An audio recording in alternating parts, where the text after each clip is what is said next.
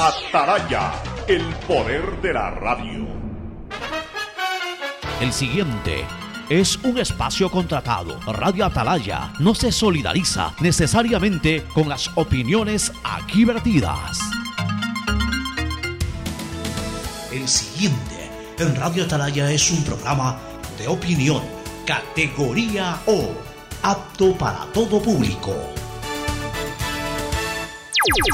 La hora del pocho. La hora del pocho se viene con todo en Radio Atalaya. La hora del pocho. La hora del pocho. Alfonso el Pocho Car y su equipo traen para ustedes la opinión política, la opinión deportiva, más premios, sorpresas, regalos para sus oyentes. La hora del pocho. Aquí en Radio Atalaya. Cada día más líderes. Buenos días, este programa es auspiciado por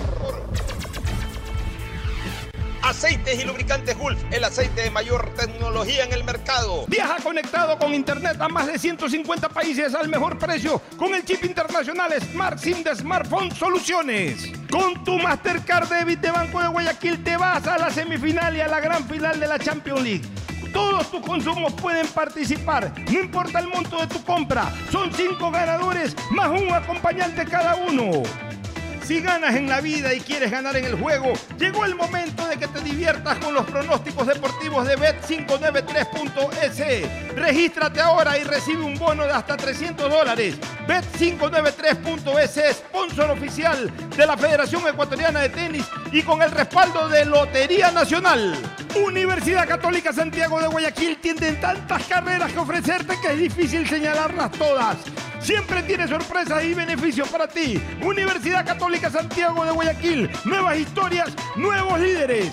Con Claro tienes gigas gratis para ver YouTube activando tus paquetes prepago desde 3 dólares.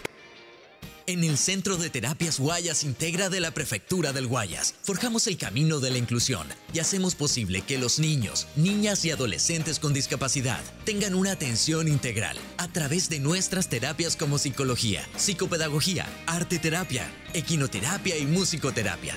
Son más de 3.700 obras y servicios que transforman vidas como en Guayas Integra. Prefectura del Guayas.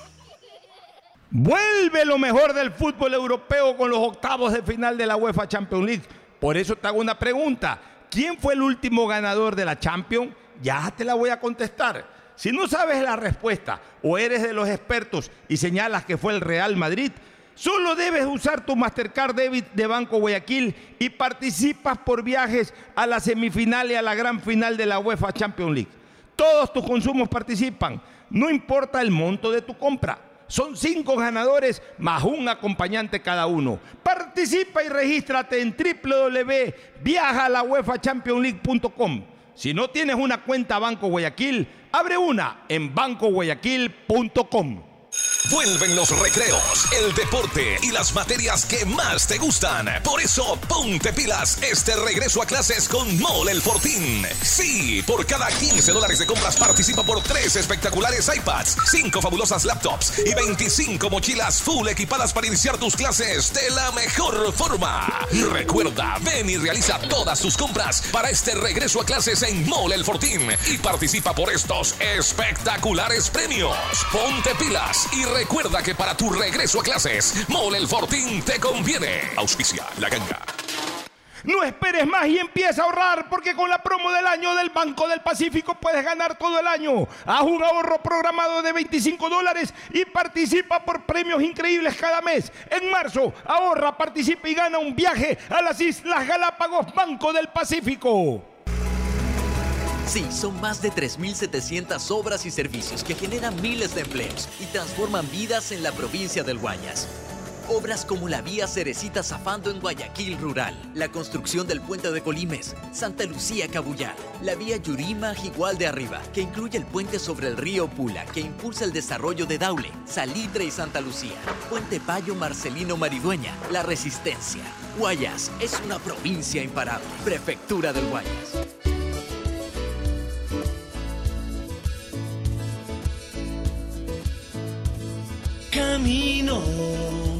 Sobre tu piel morena y siento tu latido. Y miro todo lo bueno que los dos hemos vivido. Te digo, solo hay razones para estar agradecido. Es lo que somos y lo que siempre hemos sido. Amigos, porque ganamos cuando mucho hemos perdido. Somos lo mismo, porque peleamos contra el mismo enemigo. Yo sigo hasta el final y tú siempre estás conmigo. Hemos caído, pero no nos han vencido. Yo soy ecuatoriano, sí señor, y tú eres mi Ecuador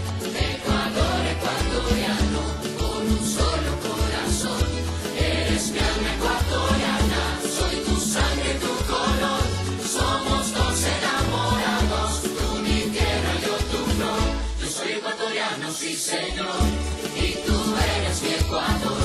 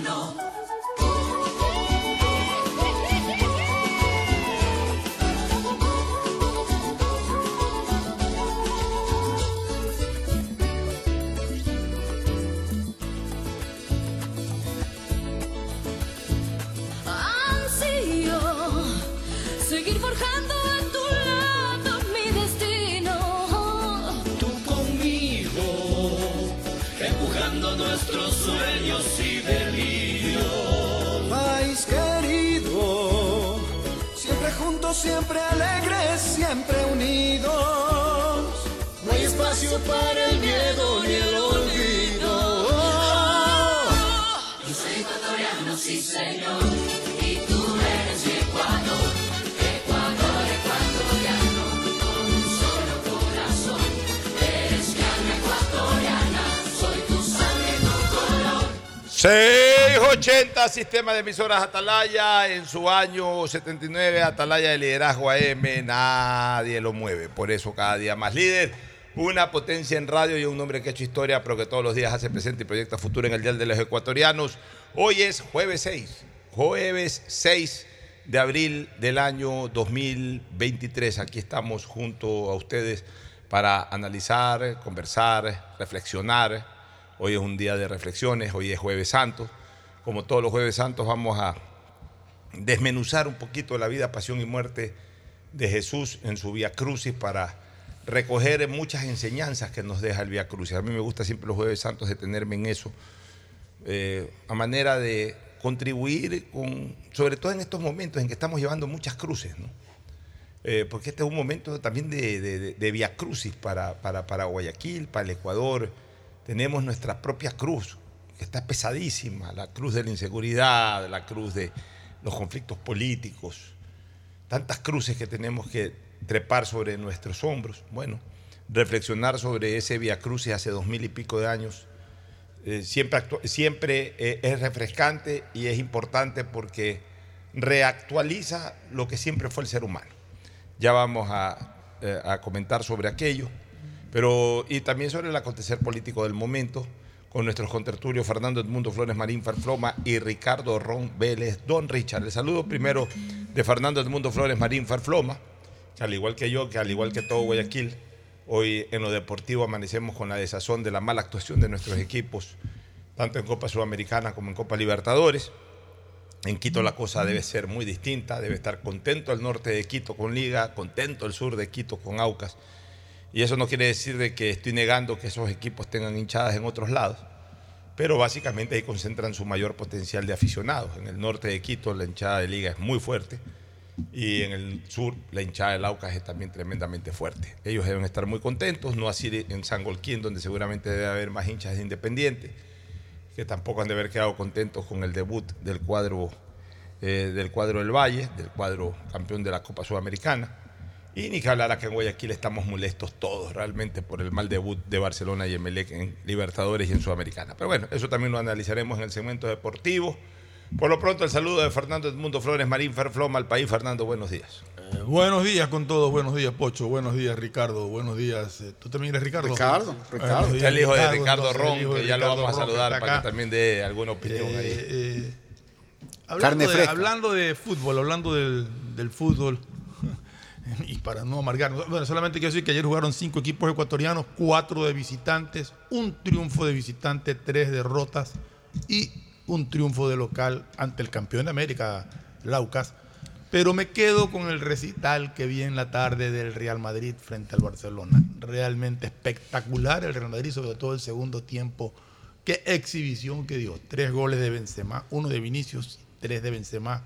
Concretaron una goleada de 4 por 0 con lo que el Real Madrid eliminó de la Copa del Rey al Barcelona y se enfrentará en la final con el Osasuna que eliminó al Atlético Bueno, y, y sobre todo la celebración en Camerino, lo que demuestra lo que son los clubes de jerarquía con jugadores de jerarquía. Celebran, eh, se sienten emocionados de darle un, un gran triunfo a su afición, de responder a la historia del club. Eh, ver la celebración en Camerino ayer de los jugadores del Real Madrid, lo puse ahí en mi Twitter, eh, es estupendo. Ver eh, el mensaje por Twitter que escribió Lucas Modric de que al Real, Madrid nunca hay hay que darlo por muerto. Es una evidencia de que así piensan los jugadores con, con jerarquía. ¿Qué es lo que les falta hoy en día a los clubes guayaquileños? Jugadores de jerarquía. En los equipos de Guayaquil hay jugadores de poca monta. Esa es la verdad, son extranjeros de poca monta. Son extranjeros de poca monta, son extranjeros para la competencia doméstica. Pero hace rato que ni Barcelona ni Emelec traen jugadores de verdadera jerarquía. Este, Díaz es un jugador de jerarquía, pero ya está, ya la pila se la agotó definitivamente. Burray es un muy buen arquero, está adquiriendo jerarquía. Y el resto, pare de contar. Aquí recordábamos antes de que arranque el programa, estábamos eh, recordando anécdotas también de nuestra vida deportiva con Fernando, con Ricardo. Eh, justo se nos vino a la memoria Lucho Lambert, por ejemplo, que jugaba con nosotros fútbol. Lambert era un jugador de tremenda jerarquía, había sido hasta campeón de América con Peñarol o finalista de Copa Libertadores con Peñarol. O sea, antes venían ese tipo de jugadores, Prospiti, Lambert, el mismo Spencer en Barcelona, eh, Perico León, después Saralegui, Troviani, Luciano Figueroa, que lo recordábamos hace poco, Panor. O sea, jugadores de jerarquía. Caselli lo trajo a Barcelona por una Copa Libertadores. Hamilton Ricard. Hamilton Ricard, jugadores que han jugado mundiales, jugadores que han sido figuras en el fútbol europeo, en el fútbol sudamericano, que han sido campeones Pipa de. América, Pipa de Ávila. Esos eran los jugadores que venían antes al fútbol ecuatoriano. Ahora estamos trayendo jugadores de Buchurruna. Eh, O sea, perdonen, jugadores ahí me- medios baratitos.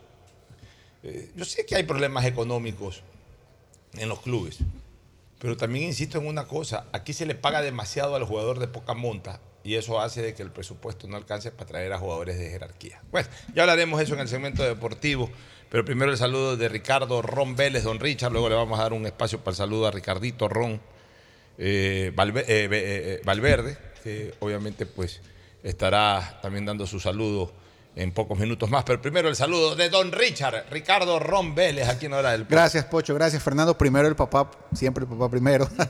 y la verdad que muy feliz esta semana mayor.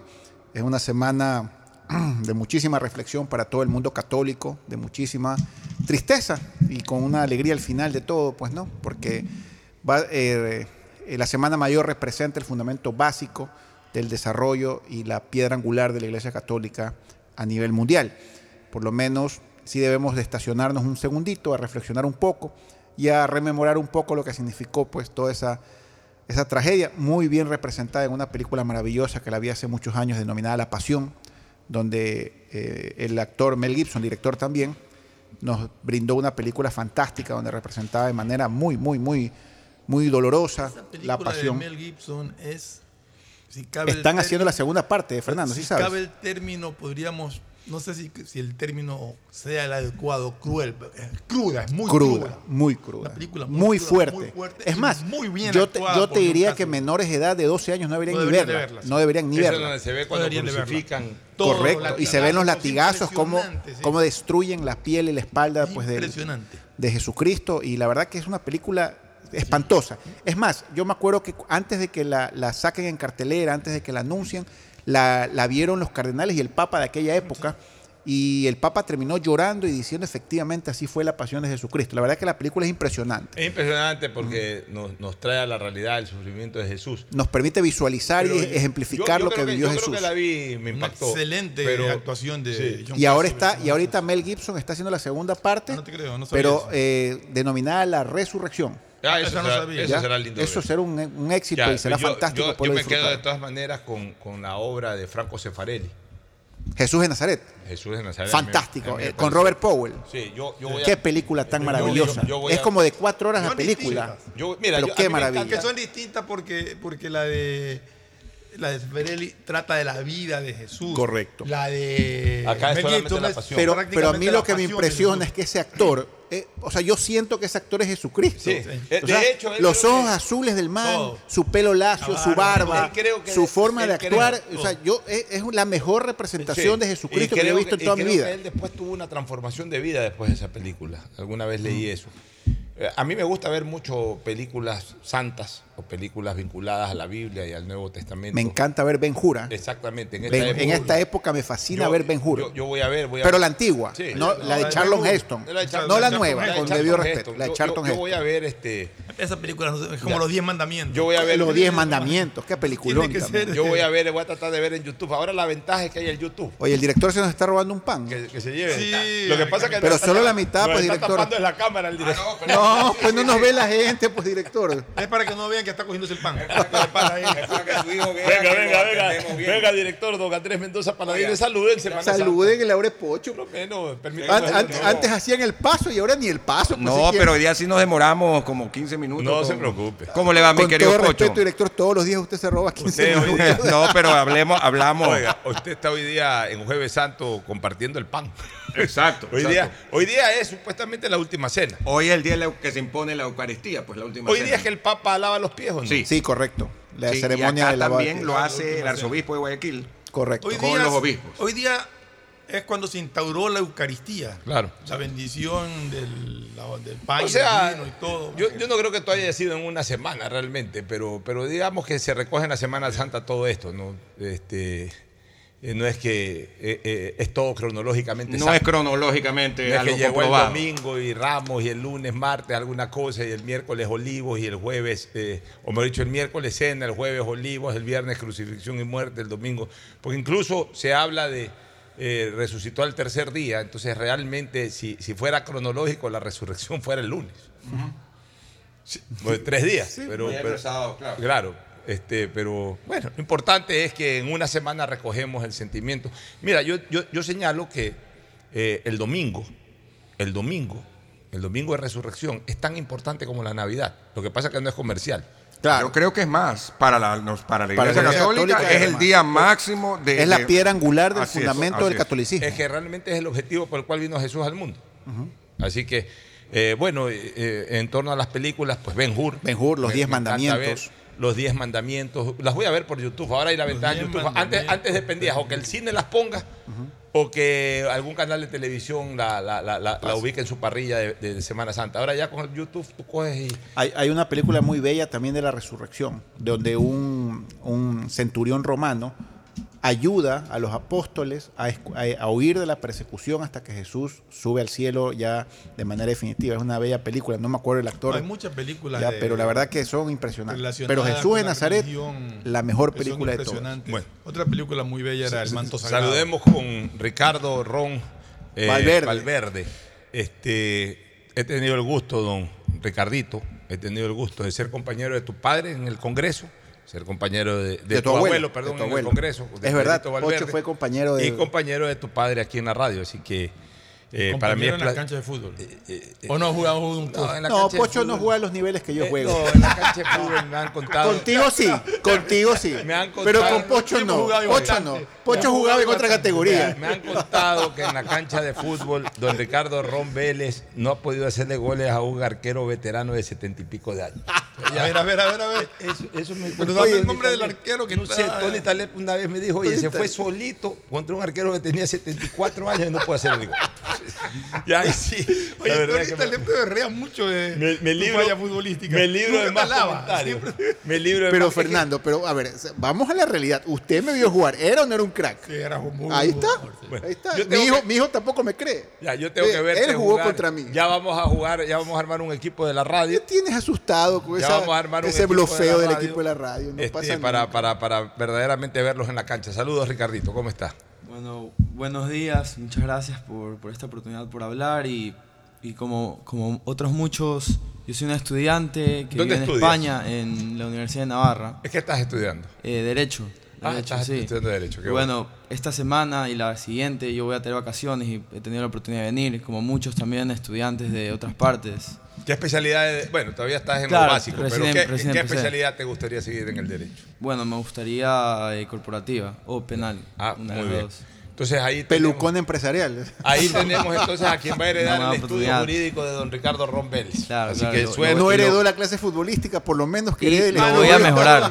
¿Ah? Y lo voy a mejorar. El estudio sí. jurídico. Sí. Ah, bueno, yo pensé que la, la clase futbolística le ibas a mejorar. No, eso es imposible. Ya está demostrado que eso no puede. Ya, ya el man ya se rindió. Ya, ese Bueno, además, ¿sabes qué? Está bien, ¿no? Mira cómo la sangre es chuta, como se dice. Eh, nieto de un prestante abogado, hijo de un muy buen abogado. El hombre va por el derecho y, y- y ese es el futuro que nos depara. ¿no? Pensé que lo ibas a correr y que le ibas a decir excelente abogado, porque dijo muy bueno. ¿no? Mi suegro sí es muy bueno. Yo No, soy el o sea, excelente. No, dijo muy bueno. Bueno, un poco en broma, un poco en serio, pero vamos de lleno Oye, a ya. propósito, hablando de Semana Santa, estaba viendo un video que me llegó hace un rato de la UCI. ¿Qué pasa un con la UCI? eh, un individuo, un señor, un creyente, eh, pasa un video de, de lo que él llama un milagro en la UCI. Me lo puse a ver detenidamente y dentro de toda la, la destrucción que eh, llevó la, la avalancha, que se llevó casa y todo en medio de todo eso, hay un como un altar Que no se donde está una imagen del corazón de Jesús, me parece que. Y ahí está intacto. Está intacta, parada, ¿no? Está- Mira. ahí como, por ahí no pasó nada. Mira qué interesante, mira qué interesante. A ver, yo viví en carne propia eso. Este, cuando se incendió el Congreso Nacional, el año 2003, hace 20 años exactamente, por el mes de marzo, creo que fue el 7 de marzo, el 6 de marzo del 2003, por ahí. Yo estaba en la noche ya en mi departamento viendo un partido de Copa Libertadores Boca Juniors Barcelona en Argentina, el día en que hizo ese golazo Graciani. Estaba viendo ese partido cuando vino la noticia de que se, se incendió el Congreso. Entonces, obviamente, eh, minutos después no, podían apagar el incendio.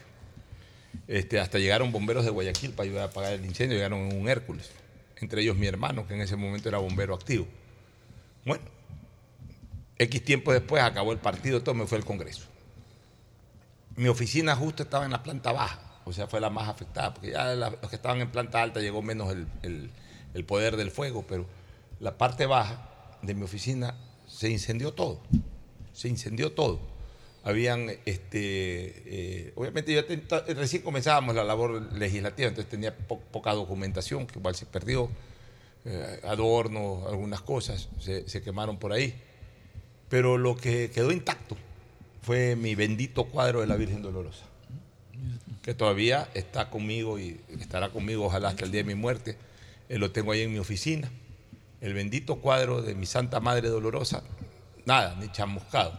Cuando yo Ni una cuadro- marca de hollín. Nada, cuando yo vi ese cuadro, lo abracé y dije, aquí está la presencia de mi Santa Madre, la Virgen Dolorosa. O sea, sí suele ocurrir eso. Y la pared estaba. No, todo estaba chamuscado, todo, pero, eh, Impresionante, eh, hojas quemadas, eh, carpetas, papeles, de todo, pero el cuadro estaba intacto. O sea que yo sé lo que es sentir eso y a mí la Virgen Dolorosa siempre me ha acompañado y siempre me ha protegido desde el día especialmente en que me consagré a ella allá por 1980 en el Colegio Javier de Guayaquil. Bueno, En todo caso, entremos a lo político, porque es semana de Vía Crucis, pero también en la, política hay este Vía Crucis por el cual está atravesando el gobierno. No sabemos qué va a pasar en el Gólgota político, no sabemos qué va a pasar en el Gólgota político, si es que va a haber crucifixión o va a haber resurrección directamente sin, sin pasar por la crucifixión. No sabemos cuál es el destino de este Vía Crucis político y hay que analizarlo porque el gobierno se está moviendo. Y a estas alturas nadie garantiza que los 104 votos se van a repetir. Es más, eh, es probable que ya ni siquiera esos 104 votos existan, sino que se haya reducido. La pregunta es, ¿terminarán reduciéndose y bajando de 92, que es el número mágico, o se mantendrán eh, del 92 para arriba? Ese- eh, eh, en este momento, eso es eh, lo que encuadra el debate político. ¿Se mantendrán 92 hacia arriba o se reducirán debajo de los 92? El número mágico es 92.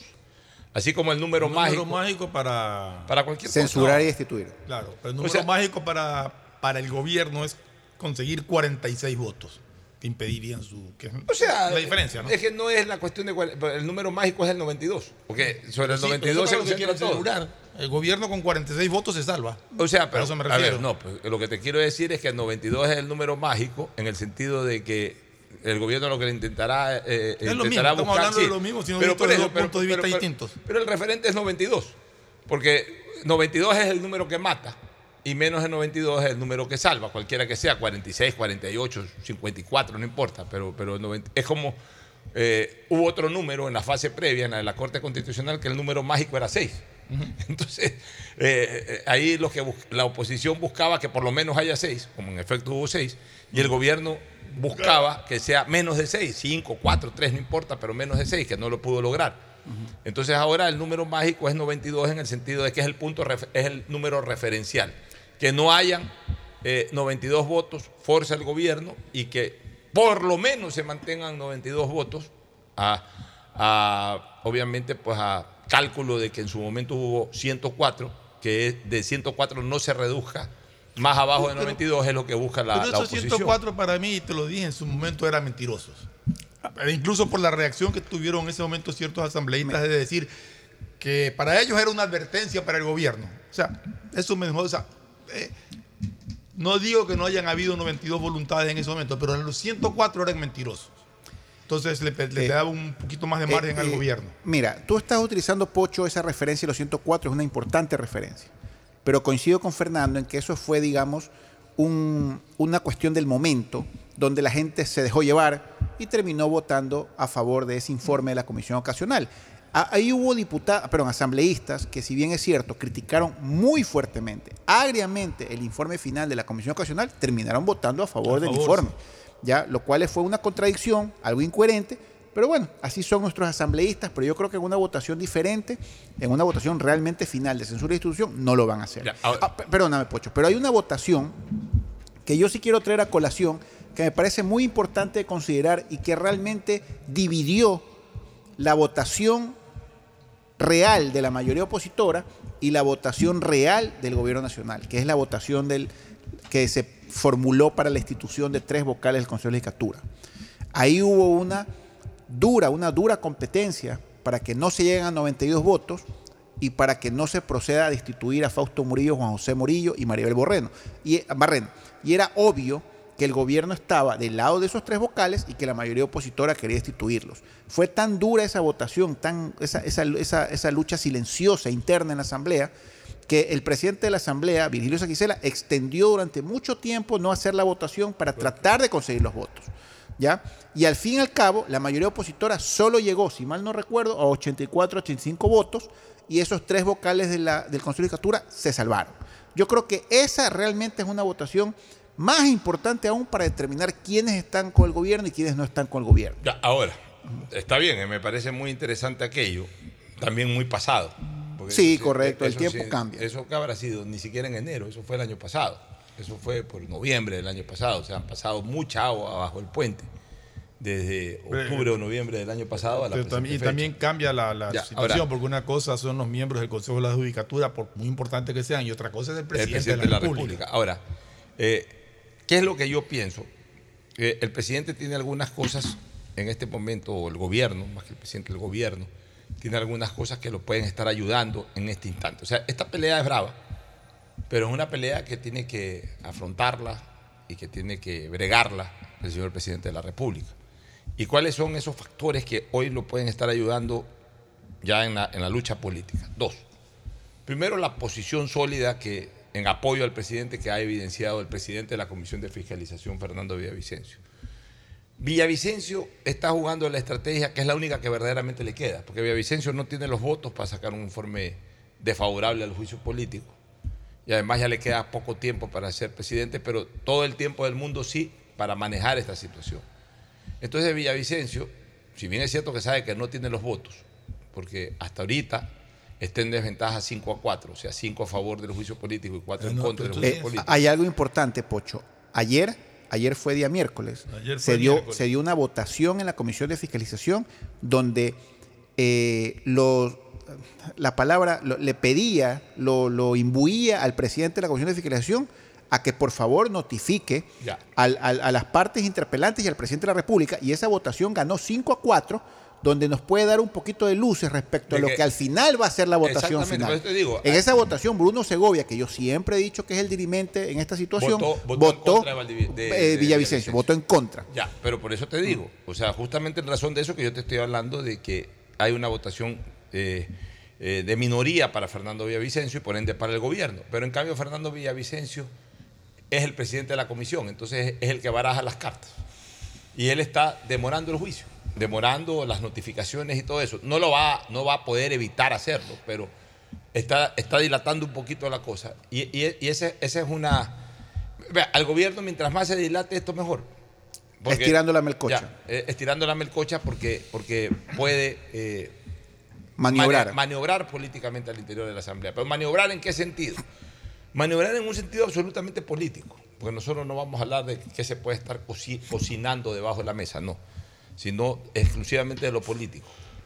Coincide este juicio político con las elecciones eh, parlamentarias, con las elecciones de, La reconformación de la Asamblea. con las elecciones de medio, de medio periodo. Entonces ahí eso puede ser muy interesante, porque se avivan.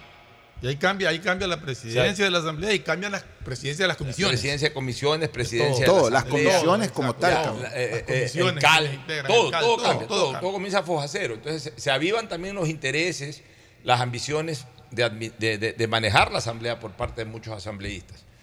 Y el gobierno de todas maneras no tiene para nada una despreciable cantidad de legisladores. Entre los de Creo y, y los aliados, sí suman treinta y pico. Treinta y pico. Entonces, en la medida en que el gobierno hoy prioriza su situación parlamentaria, su escenario parlamentario, hoy la prioridad del gobierno, el escenario parlamentario del gobierno es salvar, salvar al gobierno, salvar la presidencia del señor Guillermo Lazo. Eso es lo prioritario, yo diría lo exclusivo. Entonces, en este momento, el gobierno este, tiene un solo interés, que es ese, y el gobierno sabe que los asambleístas tienen también, que la mayoría de los asambleístas tienen otro interés, el interés de captar el poder dentro del legislativo. Porque el interés de destitución lo tienen los líderes que están por fuera del Parlamento. Presta atención con este detalle, Ricardo, Fernando y amigos oyentes. El interés de destitución básicamente no es de los que están en el Parlamento. Con la salvedad Hay algunos que sí. Sí, con la o sea, salvedad- Lucho Almeida está interesado en la institución, ¿no? No, no, con, la, con la salvedad, a ver, con la salvedad de un porcentaje importante de, de- de- de UNES, que obviamente esos están ahí para hacer lo que, lo que el expresidente Correa quiere, con la salvedad de algunos eh, legisladores socialcristianos como Esteban Torres, como Lucho Almeida, que obviamente están, eh, ellos tienen ya es una visión política general, no, eh, eh, les interesa esta cuestión de- del juicio político, de la destitución alguno por ahí de Pachacute y, punto. Pero el resto, digamos que muchos de los legisladores social cristianos, muchos de los legisladores de UNES, o no, no de UNES, pero más del Partido Social Cristiano, y especialmente eh, estos legisladores que andan sueltos, estos que, que se rebelaron a la izquierda democrática, que se rebelaron a Pachacute, pero que a veces votan juntos, a veces votan por separado. Ellos en este momento, más importante que la destitución para ellos, es el cambio de mando en la Asamblea. Entonces, es el momento oportuno, aquí es donde donde tiene que funcionar como reloj suizo eh, eh, la capacidad negociadora del gobierno. O sea, de captar mini bloques y obviamente sumar esos mini bloques a la fuerza legis- legislativa para el toma y daca político. Es decir, el toma y daca político significa, yo, yo los apoyo a ustedes para que avancen en cuanto a tomar espacios de poder dentro de la Asamblea en, la- en el recambio, pero ustedes, eso sí, se unen a un bloque que impida la destitución del presidente. Y ojo, ese es un toma y daca absolutamente legítimo por ser totalmente político. O sea, ahí no es que se venga, ah, no, que no, eso es político, señores.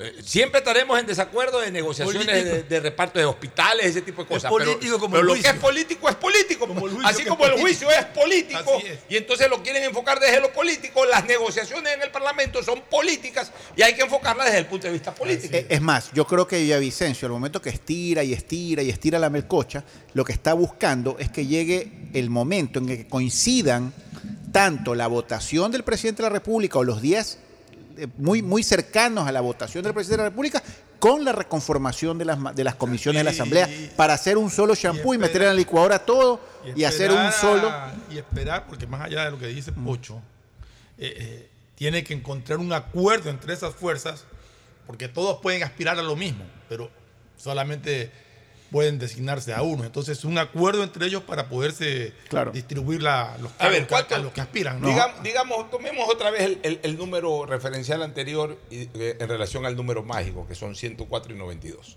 Ya. Digamos que pasó el tiempo y que esos 104 inicialmente quieren comerse al gobierno. Ya.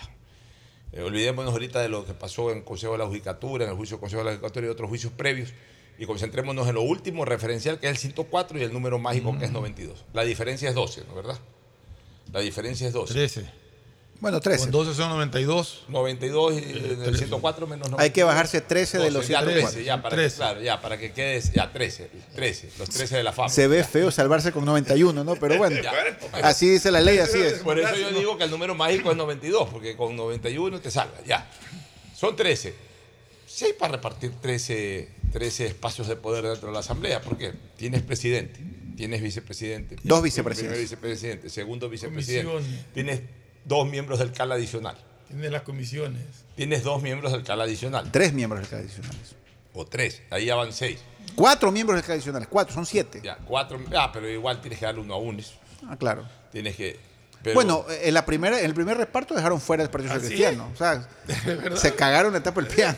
a la larga tienes cuatro. Es que si ya entras, a- entras a patear la puerta, la pateas con todo. Ya tienes Y cuatro. tú coges un rebelde social cristiano y has cumplido. Ya. ¿Cumpliste? Yo cumplí. Ya lo hicieron. Ya lo hicieron. Ya lo hicieron, no ahora, ya lo hicieron hace veintipico años cuando lo dejaron afuera a Javier Neira de la presidencia y pusieron a la señora Exacto. Susana González, no a la prefecta, sino Ah, una no, señora, correcto. una diputada Cuenca. eh, cuencana que se llama Mientras, se llama esté, Susana mientras tenga camiseta amarilla, da igual. Claro, se la pusieron ahí porque y, y después cuando la expulsaron o algo cogieron y le pusieron le dieron la presidencia a Hugo Quevedo que en paz descanse porque también era social cristiano o sea a la larga ya esas son prácticas legislativas que se han dado en el pasado entonces ahí tenemos siete y hay cualquier cantidad de comisiones o sea por ahí dos Son de ellos- 14, si no me equivoco. dos a la- o sea pues, eh, las comisiones pepas pueden ir dos de dos o tres de- Lo importante ¿Por qué son es, lograr, es lograr un acuerdo entre las aspiraciones entonces- de todos los que Entonces, están ahí. eh, eh, en- por eso te digo que, que para, para el gobierno del presidente Lazo eh, termina siendo una ventaja. Dos cosas, que aunque tenga minoría en la comisión de fiscalización, el presidente de la comisión de fiscalización es justo un aliado de él en este momento. Y la otra ventaja es que estén tan cercanas las elecciones de recambio legislativo. Porque fuera diferente si el presidente de la comisión de fiscalización fuera, por ejemplo, Zapata. Ya Ah, no, Zapata hubiese mandado la notificación a, a- O si a- fuera al Ronnie Aliaga, ya, ya estuviera, ya, O- ya o- sacado el informe. Ya. Ya, así es. Entonces, Tenía hecho antes. ya, así es. Entonces, el hecho de que sea Villavicencio, Ya Mauro Andino le hubiera hecho el informe. el hecho de que sea eh, eh, eh, Fernando Villavicencio, que hoy es aliado del gobierno, presidente de la Comisión de Fiscalización, insisto, aunque no tenga la mayoría, se va por el lado estratégico de dilatar este tema para dar espacio justamente a las negociaciones. Es más, hilando más fino, O sea, Pocho el Fernando. tiempo, el tiempo largo, eh, planteémoslo de una manera resumida, el tiempo largo es aliado del gobierno, el tiempo corto es aliado de la oposición. Villavicencio no puede manejar los votos de la comisión, pero sí puede manejar los tiempos, y en ese sentido los está manejando a favor del gobierno. Cuidado, Villavicencio también está este, imaginando, presumiendo, que como no tiene los votos en la comisión, a lo mejor una reconformación de la comisión de fiscalización el 14 de mayo permite sí tener los votos para sacar un informe negativo en, eh, Es que, a para ver, la mayoría opositora. Hasta eso pueden estar hilando fino también. Sí, pero a ver, eh, eh, lo, lo que pasa, lo que pasa es que eh, ya para, para eso, este, Ricardo, incluso para garantizarles eh, el, el- el triunfo en la presidencia del Congreso y todo, ya necesitan ya no bajar a 92, sino eh, eh, tener 71 o tener Claro. 70. O sea, bajar prácticamente, bajar prácticamente, eh, eh, ¿qué sería? Bajar a 69 lo que hoy es 104, o lo que ayer fue 104, bajarlo a 69, porque ahí sí necesitan mayoría absoluta. Yo no sé si las maniobras puedan permitir aquello, pero por lo menos pueden ilusionar a muchos. Pero, pero si, se, si se dejan solo al Partido Social Cristiano y a UNES y los demás se apartan de, de esa línea, Sí. lo hacen. Entonces ahí, pero en cambio ahí también, eh, eh, mira, yo conozco a los pachacutes. No, pero esos rebeldes de Pachacuti que están bien, bien Están bien pegados. Mireya Pazmiño, Están Darwin Pereira. pegados, sí. Son cinco o seis que esos, Están esos están pegados pegados, allá, a sí. Correa. Esos están pegados a Correa. No nos engañemos. Ya, Sí, y sí, los es real. pachacutes, pachacutes. Esos están al, al viento, digamos. Los, los- los Les pegados, pega. pegados a la mayoría opositora son Mireya Pazmiño, Pazmiño, Darwin uno. Pereira y creo que Mario Ruiz me parece. Mario Ruiz me parece que Son unos sí. cinco o seis. El resto no se sabe. Aunque Ruiz está en una posición que, que- que uno no la entiende. Y Lucero que le acaba de pegar a la mujer. ¿Qué, qué Lucero le ha pegado a la mujer? Rafael Lucero le ha puesto a la mujer una denuncia de, de- de agresión física. ¿Ya? Y lo han convocado a Lucero a una diligencia en la fiscalía por la agresión física a la mujer. Bueno, y los de la izquierda democrática también están pegados al correísmo, pero eso es de la izquierda democrática. Eh, a ver, hay un grupo de izquierda democrática. Ahí está Son- la son- asambleísta, está Gua- Guamaní. Guamaní. Yesenia Guam- Guamaní. Yesenia Guamaní. Exacto. Esa sí está pegada. Que de paso el correísmo la votó el Cali y ella vota con el correísmo Sí. ahorita. ¿no? Son Bueno, cosas que no, uno, no entiende. Son, son como 10 que según Dalton Basigalupo están entregados al, al correísmo. Pero el correísmo tampoco les da mucho espacio, porque el correísmo tiene mucha gente para dar su, para, para- para sus espacios. Entonces, por ahí el gobierno puede... eh, Porque a ver, ¿esto cómo funciona? No es que le vas a dar a los 10, sino que de los 10 elijan dos, pues, o elijan tres. Ármense ustedes en Claro. grupo, elijan dos o tres para que esos dos o tres que presidan tal comisión, tal otra, tal otra, después ustedes se arreglan allá. Bueno, también hay alcaldía de Quito, pues, este, ¿sí o no, Fernando? Hay alguna. Alcaldía de Quito. ¿Quién es el alcalde de Quito? De, de UNES, pues. Pero, y- Para recomendaciones. Pero eso en cambio no lo maneja el gobierno, pues eso lo maneja... Eso, Por eso, refiere, eso es lo que quiero decir. A eso me refiero, pues. Ahorita hay espacio también para pa- competir, pues. O sea, a ver, sí. Claro, pues. En, en cambio, en cambio eh, el tema de, los organismos seccionales sí puede ser una desventaja para... Claro, pues gobierno. ahorita el correísmo tiene espacio por todo el Ecuador, pues. Tiene nueve prefecturas a nivel nacional. O sea, las dos alcaldías más dos grandes del y Ecuador. las dos- y las dos provincias. Claro, pues. O sea, realmente, por eso te digo, este termina siendo un viacrucis para Claro, todos. lo que pasa es que la gente no se acuerda que el correísmo ahora sí tiene espacio. Claro, no los tiene ahorita, los tiene el 14 de mayo. Pero a partir del 14 de mayo tiene un sinfín de espacios públicos a nivel Pero nacional. que ya, pero- porque ya los puede ir confirmando. claro, pues. Claro. Por O supuesto. sea, el 14 de mayo entramos, pero ya de una vez, a ver... La, este, la alcaldía de Quito una. Pocho. Una comadre ahí. La, acá. ahí- la alcaldía de, Quito Pocho tiene 18 mil funcionarios. O sea, entre directos e indirectos con las empresas públicas. Es un monstruo, es tan grande, es la mitad del IES. Para tener una 18 idea. mil. Claro, 10 mil de planta y las empresas públicas como 8 mil más. Una locura el municipio de Quito. O sea, a ver, usemos una, un- una terminología deportiva. Cuando juegan eh, eh, tal equipo contra tal otro, uno siempre dice favorito es fulano, tal equipo. Si hoy tú me preguntas a mí quién va de favorito, la destitución o la ratificación, yo te diría que hoy va de favorito la destitución. O sea, aparenta con cierto favoritismo en cuanto a posibilidad de ganar. Eh, A eso me refiero de favoritismo, a posibilidad de ganar. Da la impresión de que tiene más posibilidades de ganar el juicio político con censura y destitución Pero- pero- que con eh, eh, voto en contra y archivo del mismo. O sea, da, da la sensación de que hay más favoritismo. O sea, es- O sea, de que hay más posibilidades de que gane eh, la censura y destitución. pero pero, de todas maneras, de ganarlo el contra- gobierno tiene que librar su batalla hasta el De final. Que ganarlo batalla.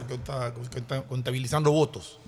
O sea, sin ponernos a analizar No, es que ni eso la defensa ni nada. No, no me existe, refiero. pues, que porque eso no existe. Pues, no, pero para que las personas, la gente que nos escucha tenga claro. Ah, eso no sí, es que le va a ganar porque no puede demostrar inocencia. No, le va a ganar por los no, votos. no. A ver, la gente que entiende Sí. una cosa, ese juicio político, eh, los, únicos, los únicos en el país que posiblemente no escuchan los argumentos son los que votan.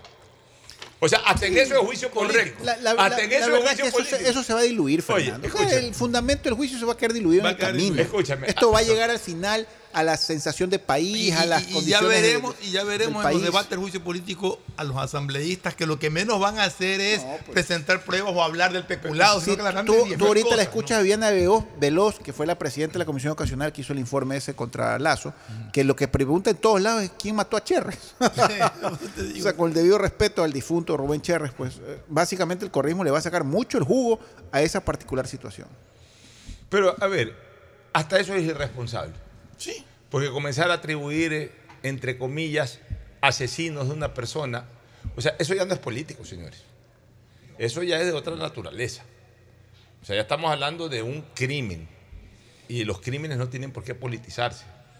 Salvo que haya fundamentos contundentes. Ahí sí primero tiene que correr lo penal para, para ver pronunciamiento al respecto. Porque ya tampoco podemos llevar al país a un plano de absoluta irresponsabilidad. De que, de, porque ya eso pasa a ser calumnia. Pero, O sea, Pocho, pero así vivimos aquí. ya, pero, pero, pero Ricardo, una cosa es que así vivimos aquí, otra cosa es nosotros admitirlo. Ya estamos acostumbrados, No, no estamos acostumbrados. Y si, estamos, y, y- y si eso pasa, tenemos que, tenemos que rechazarlo. No, hay que rechazarlo, eso sí, hay que decir. O sea, no podemos dar rienda suelta a la calumnia pues, a ese tipo de cosas. Pues yo no puedo decirle a una persona, por más que, que, que la quiera atacar políticamente, se produce un crimen y decir, tú lo mandaste a matar. Sobre O sea, todo ya- si estás en una dignidad de representación pública como ser asambleísta o algo, porque ya la gente que escribe Sí, títulos, lo que sea, ya. Pero por eso es que la inmunidad algún día tenemos que regularla, Fernando. Sí, por aquí a, porque aquí cuento, a cuento de la inmunidad parlamentaria, o sea, tú no eres responsable de nada de lo que cualquier dices. cosa, sí. la verdad Ya. que eso algún Este, día hay que bueno, regularlo. no sé, pero lo que te quiero decir es que tú no le puedes, o sea, no hablo de ti, que de Ricardo Ron, sino en general, una persona o un grupo de,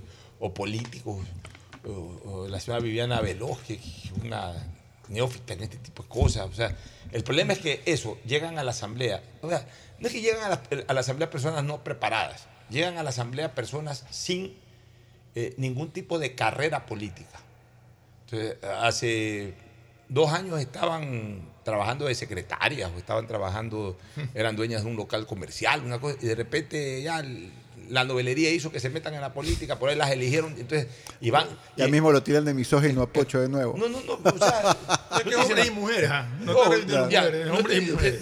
ahorita no, ahorita porque me referiste a ese nombre, o hombre también, dueño de un local comercial, algo, y de repente se meten en política y entonces llegan con odios, eh, llegan con, con- con- con pasiones.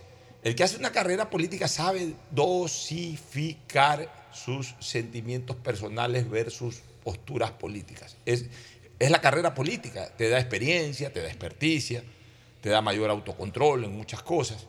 Ahora tú lo que ves es odios, odios. O sea, la, asamblea se ha convertido en, un foro no de discusión y debate, sino de odios. De, insultarse, de ofenderse, de quererse ver muertos. Entonces, eh, los unos con los otros. Y eso no debería de ser así. Eso no debería de ser así. Al contrario, eh, está bien la discusión política, la caliente o calurosa discusión política, pues llega un momento en que tienes que guardar ciertos reparos en, en- acusaciones. O sea, tú no puedes, se muere una persona, por más que haya sido el actor principal de, de un tema de escándalo político. Entonces se muere esa persona y eh, antes de investigar cómo murió, quién eh, eh, lo- los potenciales móviles de la muerte. O sea, salió la noticia, asesinaron a Cherres y al a renglón seguido. Es más, quien lanzó la noticia, Sí. bien raro quien la lanzó además. ¿Y de dónde la lanzó? Don ¿Y de Pepe. dónde la lanzó? ¿Y de dónde Más la claro, lanzó? yo manejo la policía en Ya. este país, ¿ah? Ahí Cuidado.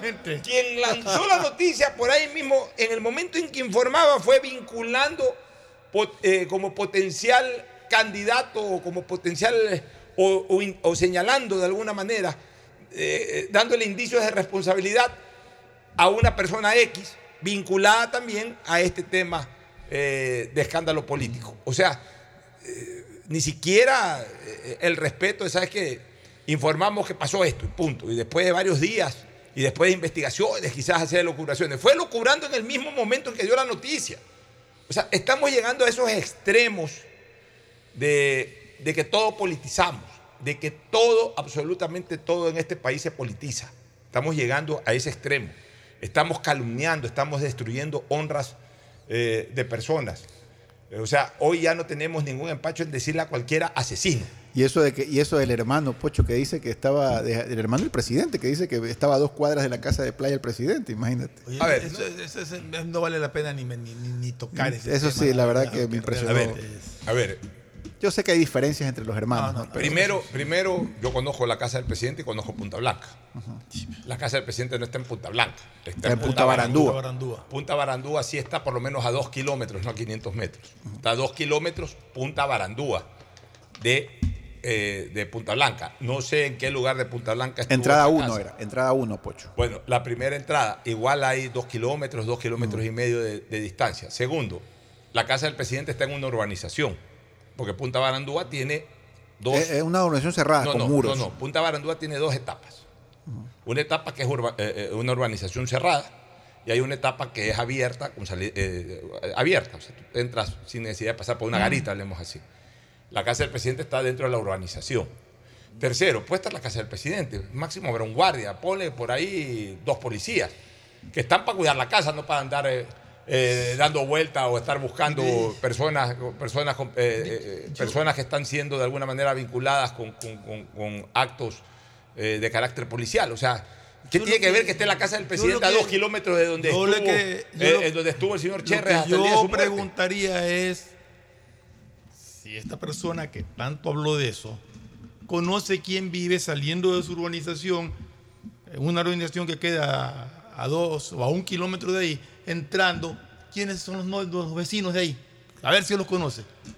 ¿Quién arrienda la casa de, de la urbanización de lado? O sea, es absurdo, es una cosa ridícula y, sin sentido. Ya, y que también, no merece comentarios. Y si vamos por eso, si no me equivoco, también el señor Javier Lazo, que es a quien nos referimos, eh, si no tiene ahí una casa, pero ha pasado también por ahí vacaciones en, en Punta Barandúa, y lo digo porque yo en algún momento, hace unos tres o cuatro años, que pasé fin de año, que se alquiló una casa ahí en Punta Barandúa, también lo vi a él que estaba por ahí, en su legítimo derecho. O sea, nadie dice, nadie dice que no tiene derecho. O sea, eh, todo lícito, ¿no? O sea, puede tener una, puede haber alquilado quizás en esa época o puede tener alguna propiedad, cosa a la cual tiene pleno derecho. Pero en todo caso, oye, si, si hoy en día tú a veces no conoces ni quién es tu vecino, viviendo en, la- eh, eh, viviendo en tu casa a veces no conoces quién es tu vecino. ¿Quién vive al lado? ¿Qué vas a estar sabiendo quién está a dos kilómetros de distancia? O sea, también hay que, que- que tener mala intención para hacer ese tipo de comentarios. No, O sea, sí, fue muy, muy, muy mala intención de parte de un hermano, ¿no? De un hermano que por más que tengan diferencias,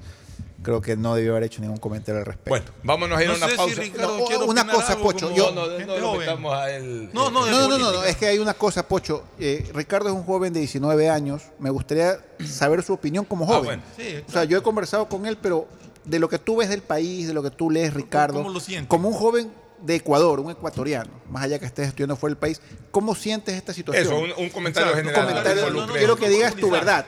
Porque, porque muchos jóvenes. ¿Cómo lo sientes? Ya, ¿Cómo ves al nosotros país? ya, mira estos dos dinosaurios de la redifusión, pues ya realmente ellos han vivido tantas cosas. Fernando ha visto a Velasco Ibarra, o sea, pero yo tengo mi experiencia, pero tú eres un chico de 19. Claro, sí. Coméntanos, ¿qué opinas tú de esta situación como, como ecuatoriano, como joven recién graduado de bachiller? ¿Qué sientes? Bueno, más que nada, eh, hablando, yo sí, yo sí realmente sí hablo con amigos sobre algunos de estos temas y es un poco decepcionante porque a esta edad, menores también, 17, 16, realmente lo que les importa es eh, ir al colegio, a la universidad, conocer más gente, pero el problema es que aquí, en este país, hay que preocuparse de la inseguridad, de si, si voy a la casa de este amigo, de, me da miedo ir, ir caminando en taxi, tengo que ver cómo me voy, cómo me regreso, y, genera mucha inseguridad en general, hasta el punto de que la gente ya ni siquiera quiere salir, realmente. Y, y en el pasado, creo que, por, por ejemplo, ya con esto del COVID, que mucha gente, sobre todo jóvenes, no pudieron, eh, no tuvieron literalmente o sea, no tuvieron sociabilidad, literalmente, tuvieron que mantenerse en su casa. Realmente es poder volver a salir y tener que volver a tu casa por temas ya ni siquiera de enfermedad, sino de, de delincuencia, de inseguridad. Sí, es algo. O sea, la fuerte, mayor la verdad. preocupación que tiene la juventud es la inseguridad. Sí, no, Esa es la mayor totalmente. preocupación que tienen. Totalmente, porque realmente yo, por ejemplo, a mí, a mí el año pasado, me eh, no, perdón, este año fue, no, no, sí, fue el año pasado, por abril, a mí me robaron con un amigo. Dos motos, me robaron el celular. Me había olvidado de eso, es verdad. Y yo literalmente solo salí a coger un taxi. Eh, estaba por atrás del village, no me acuerdo el lugar cómo se llama, pero... Ah, ya, por donde están los Sí. edificios de, de oficinas. Yo había ido a un evento, me acuerdo que me habían invitado, y yo salí, salí un minuto con un taxi, un minuto, y al minuto me robaron. Entonces, ya ni siquiera te da ganas de salir con eso, con ese tipo de, de cosas que pasan. Y bueno, ni hablar por, ni hablar por Guayaquil, que allá es mucha, hay mucha más, más inseguridad.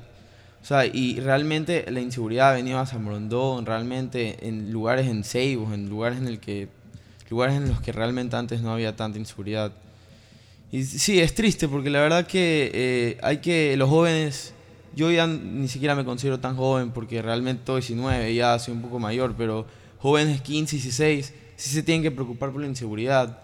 Y bueno, ni, ni me imagino a los padres que deben de pensar que cuando salen les puede pasar algo al hijo, por todo lo que está pasando Eh, ahora. Y, y una cosa, Ricardo, ¿qué opinas tú como joven la posibilidad de que eh, de portar armas, que es una, una- un tema de mucho debate en este momento? Ah, sí. Bueno, yo pienso que yo pienso que eh, es algo bueno para, para la gente porque puede defenderse, pero el problema más que nada es que es una forma de, de la policía o del gobierno de decirle defiendan, defiéndanse ustedes. ¿Tú sientes eso? Sí, sí, Pero te- totalmente. Te, voy a preguntar algo, o sea, cómo está la delincuencia. Un- yo salgo de aquí, me asaltan. Yo no puedo andar con un policía atrás mío. No, claro, claro, Alguien, eso sí. La policía, por mucho que quiera cumplir con su labor, yo no creo. Ahí, ahí, ahí sí quiero aclarar algo. No es una forma de decirle a la gente, vean cómo se defienden. Yo diría que es una forma de decirle, ayúdenos a defenderse. Ya, Pero es que en este tema no le puedes dar un arma a un niño de 15. Estoy de acuerdo. No, no, es que no, es, Es de regulado. 25 años para arriba, hay regulación. regulado, hay pero, pero el concepto. el. Pero a ver, yo, yo- personalmente, y lo he dicho aquí públicamente y lo vuelvo a decir, yo no estoy de acuerdo con el porte de armas, yo estoy de Claro, acuerdo con claro. la tenencia de armas. Que puedas tener un arma en tu domicilio sí. para defenderte, que puedas tener un arma en tu negocio para defenderte. No con el porte de armas eh, regulado que, que han establecido. Pero tampoco podemos decir que es decirle, no te puedo defender, defiéndete tú. No. Porque realmente eh, sí, eh, sí. te asaltan en cualquier esquina y la Ya, policía pero- no puede andar atrás tuyo pero- cuidándote. Ya, pero a ver, yo, yo en ese sentido sí estoy un poco en la línea de lo que acaba de comentar Ricardo como joven que es. Yo sí he dicho abiertamente que estoy en desacuerdo con el porte de armas porque no es que está diciendo el gobierno eh, subliminalmente defiéndanse ustedes, pero yo creo que el gobierno tiene que agotar todas las instancias para que el Estado nos defienda. Eso sí. Ya. Y ni siquiera las agota, pues Fernando, cuando no vemos Pero militares en las calles. pero ya. tiene limitaciones Pero- tú sabes cuáles son sí, esas limitaciones sí, contra las que tiene que lucharse para poder lograr Fernando, eso. pero- Lo que falta es tomar la decisión de que digan lo que digan, Ya, es- lo van a la ya, calle. Pero es que en este momento es lo que necesitamos, que digan lo que digan, lo hagan. exactamente. Y además tampoco digan lo que digan, porque tampoco vemos a la policía que sí tiene esa facultad de, de hacer, hasta el día de hoy no la vemos que está haciendo los controles que verdaderamente requerimos. Los policías están actuando mucho mejor ahora en temas reactivos, es decir, se produce un hecho y reaccionan. Y reaccionan bien, eh, agarran eh, en muchos casos a los delincuentes que cometieron un crimen hace... eh, Sí, el asalto al banco de Pichincha en el Fortín. sí, Por muy- eso. O sea, ahora están actuando mucho mejor en capacidad reactiva, pero sigo sintiendo de que falta protección en las calles. O sea, igual de todas maneras el delincuente tiene campo abierto para actuar. Y después cuando actúa, bueno, lo persiguen, pero igual quedó en medio de todo una víctima o quedó en medio de todo una persona asaltada, el trauma colectivo, etcétera. O sea, eh, ¿por qué yo no estoy de acuerdo con... eh, por un lado, por eso. Porque podría generarse esa sensación de que, ¿sabes qué? Ahora, de aquí en adelante, ya cada quien que se, que se defienda como puede. Segundo, porque operativamente es invitar a una persona a hacer algo, por más que sea diestro en armas, a hacer algo en la cual va a llevar desventaja. Pongámonos, aquí eh, se habla mucho del porte de armas y, claro, eh, eh, gente que le gusta mucho las armas, como en el caso de nuestro querido amigo Gustavo González, él, está a favor de eso, pero, pero yo me pongo, yo, y yo me pongo incluso a reflexionar sobre personas que, que- que sean diestras, no te estoy hablando incluso sobre aquellas que no dominan tanto el manejo del arma. Una persona que, está, que sea diestra, Hasta para portar el arma tiene que tenerla en algún lugar. Pues, o sea, nadie anda en la calle con el arma eh, eh, Mm. visible como el celular, pues hermano. Tú la Claro. tienes. Pues no me lo este con el arma en la cintura. Ni- exactamente. Pues, o sea, tú el celular lo llevas en la mano y todo el mundo dice, "A ver, ese señor va con un celular. Pero tampoco, por más que tengas licencia para, para portar armas, no vas a andar con el arma en la mano eh, este, flameándola, flameando, claro. eh, este, eh, evidenciándola. O sea, eh, la debes tener en algún lugar. Cuando recibes el ataque de un delincuente, el delincuente viene con el arma en la mano, pues a atacarte. O sea, cuando tú te das cuenta, el delincuente está con el arma en la mano. O la saca primero que tú. no, eh, no, no es que la saca primero, ya llega con el arma en la mano. O sea, tú te das cuenta que es delincuente cuando te saca el arma. Porque si no, mientras está llegando o caminando sin evidenciar el arma, tú piensas que es un ciudadano común y corriente. De repente, cuando te saca el arma, ya con el arma en la mano, ya te das cuenta que te está robando. O sea, y a veces, y no a veces, siempre eh, se producen estos actos, no de un delincuente, sino mínimo de dos, tres y hasta cuatro. Entonces, está bien, o sea, sacas el arma, eh, llegan ellos, cuando tú quieres sacar el arma, si ven, si ven que vas a sacar el arma, te pegan un tiro. Ah, claro, la ventaja es que, no la ventaja, sino que digamos que lo que justificaría esto es que, sí, mientras le están disparando a una persona, otro que está armado puede sacar el arma y darle bala a los delincuentes. Sí, pues se murió una persona ahí. Bueno, hay gente, Pocho, que yo no comparto estos criterios, que, que comentan en las conversaciones, no, este, yo a andar armado porque esto es HP, me llevo uno, me llevo uno. O sea, hay gente que piensa de esa manera. Por lo menos me llevo uno. Ya, y te, llevas- te llevan a ti también. Y- pero yo no le veo sentido a eso, Ya, yo Fernando. tampoco. O sea, Yo sí, tampoco. pues, o sea, por eso, por eso yo me ¿qué ratifico. mérito yo me- llevarme a lo- uno? lo- lo- lo- lo- yo con lo lo que estoy, con lo que discrepo es con decir que el, eh, el haber aprobado un porte de, de armas regulado, como siempre existió en el Ecuador hasta que Correa lo derogó vía decreto, pero antes había. Que haya nuevamente un porte de armas regulado no quiere decir que es un mensaje de defiéndanse como ustedes puedan, que yo no puedo. No. Esa es la parte que yo no estoy de acuerdo.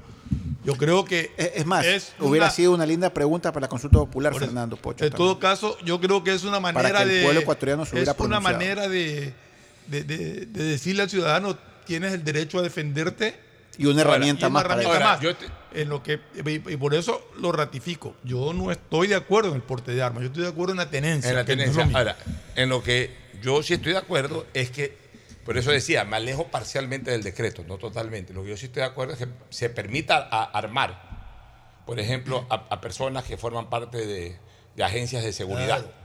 Que antes ya. estaban limitadas a- estar dentro, en el interior de las fábricas, Ya, ahora y- ya y pueden que, estar y que en la puedan parte contribuir y ayudar. con vecinos. ya, Claro. eso uno. Dos, que se permita armar, cosa que no lo está haciendo el decreto y además se niega a hacerlo el decreto. Se niega Diego Ordóñez. O se niega a Diego Que es absurdo. A armar, por ejemplo, Las agencias a la de tránsito. policía- a la policía metropolitana, Y a los metropolitana. de tránsito, que me parece un, un tema Que con sus recursos capaciten, Pero- pero- con la pero- policía de, de- de Es que no- supervisores. es que, ¿sabes? Es que es absurdo que en esos niveles no entiendan que un vigilante de tránsito para un carro por cualquier, porque está sin placas, porque está con vidrios polarizados, por lo que sea, lo detiene y puede ser recibido a balas y no tiene cómo defenderse porque lo único que tiene es el libretín de, de citaciones, como tú dijiste. Así es. Tercero, que se permita armar a guardaespaldas calificados. O sea, si, ejemplo, ah, mucha gente dirá, sí, claro, porque fulano tiene plata para pagar un guardaespaldas. Pero bueno, o sea, ahí estamos armando a gente que en un momento determinado puede ayudar. Si yo tengo la, la capacidad... Gente que haga un curso de un año, Pocho, si para yo- manejo de armas y todo. Si o yo sea. tengo la capacidad económica, que no es mi caso, pues si yo tengo la capacidad económica para, para contratar dos guardaespaldas, que generalmente. Pero tu carro no es blindado, Pocho. No, no, yo no tengo esa capacidad. Ricardo. no, no tomemos esto a broma, sino que vamos, vamos enfocándolo con la seriedad que se merece. Si es que eh, yo tengo la capacidad de contratar dos personas que me den asistencia de seguridad, buscaría básicamente o ex militares, o militares en servicio pasivo, o policías en servicio pasivo. Preferentemente, no digo exclusivamente. Ya, esas personas, por ejemplo, es bueno que estén armadas porque aparte de dar una protección eh, a- personal a la persona que, que, contrata para esos servicios, en un momento determinado, en una situación en la calle, pudieran ayudar a reaccionar, pudieran ayudar también a- a- a colaborar con la seguridad ciudadana. Entonces, es importante que, se maneje el tema de porte de armas, pero de una manera mucho más enfocada a, verdaderamente fortalecer la seguridad.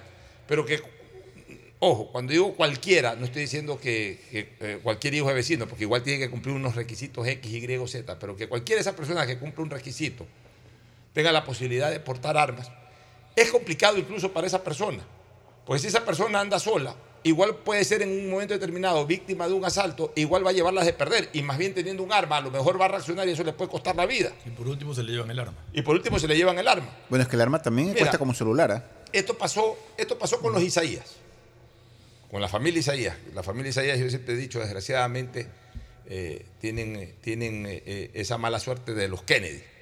Eh, Buena parte, al menos del tronco primario, murió con- por tragedias, igual que los Kennedy. Eh, uno, el papá de Pedrito Isaías murió en un accidente aéreo. Este, el papá de, de Roberto y Estefano Isaías murió en un accidente de tránsito. Este, eh, eh, Naín Isaías, todos recuerdan cómo murió, secuestrado por Alfaro Vive. Pero hubo uno de ellos que tenía un almacén en el centro de Guayaquil. Juan, me parece que se llama. Eh, No, Juan murió, ese sí murió de vida, de, ya de forma natural.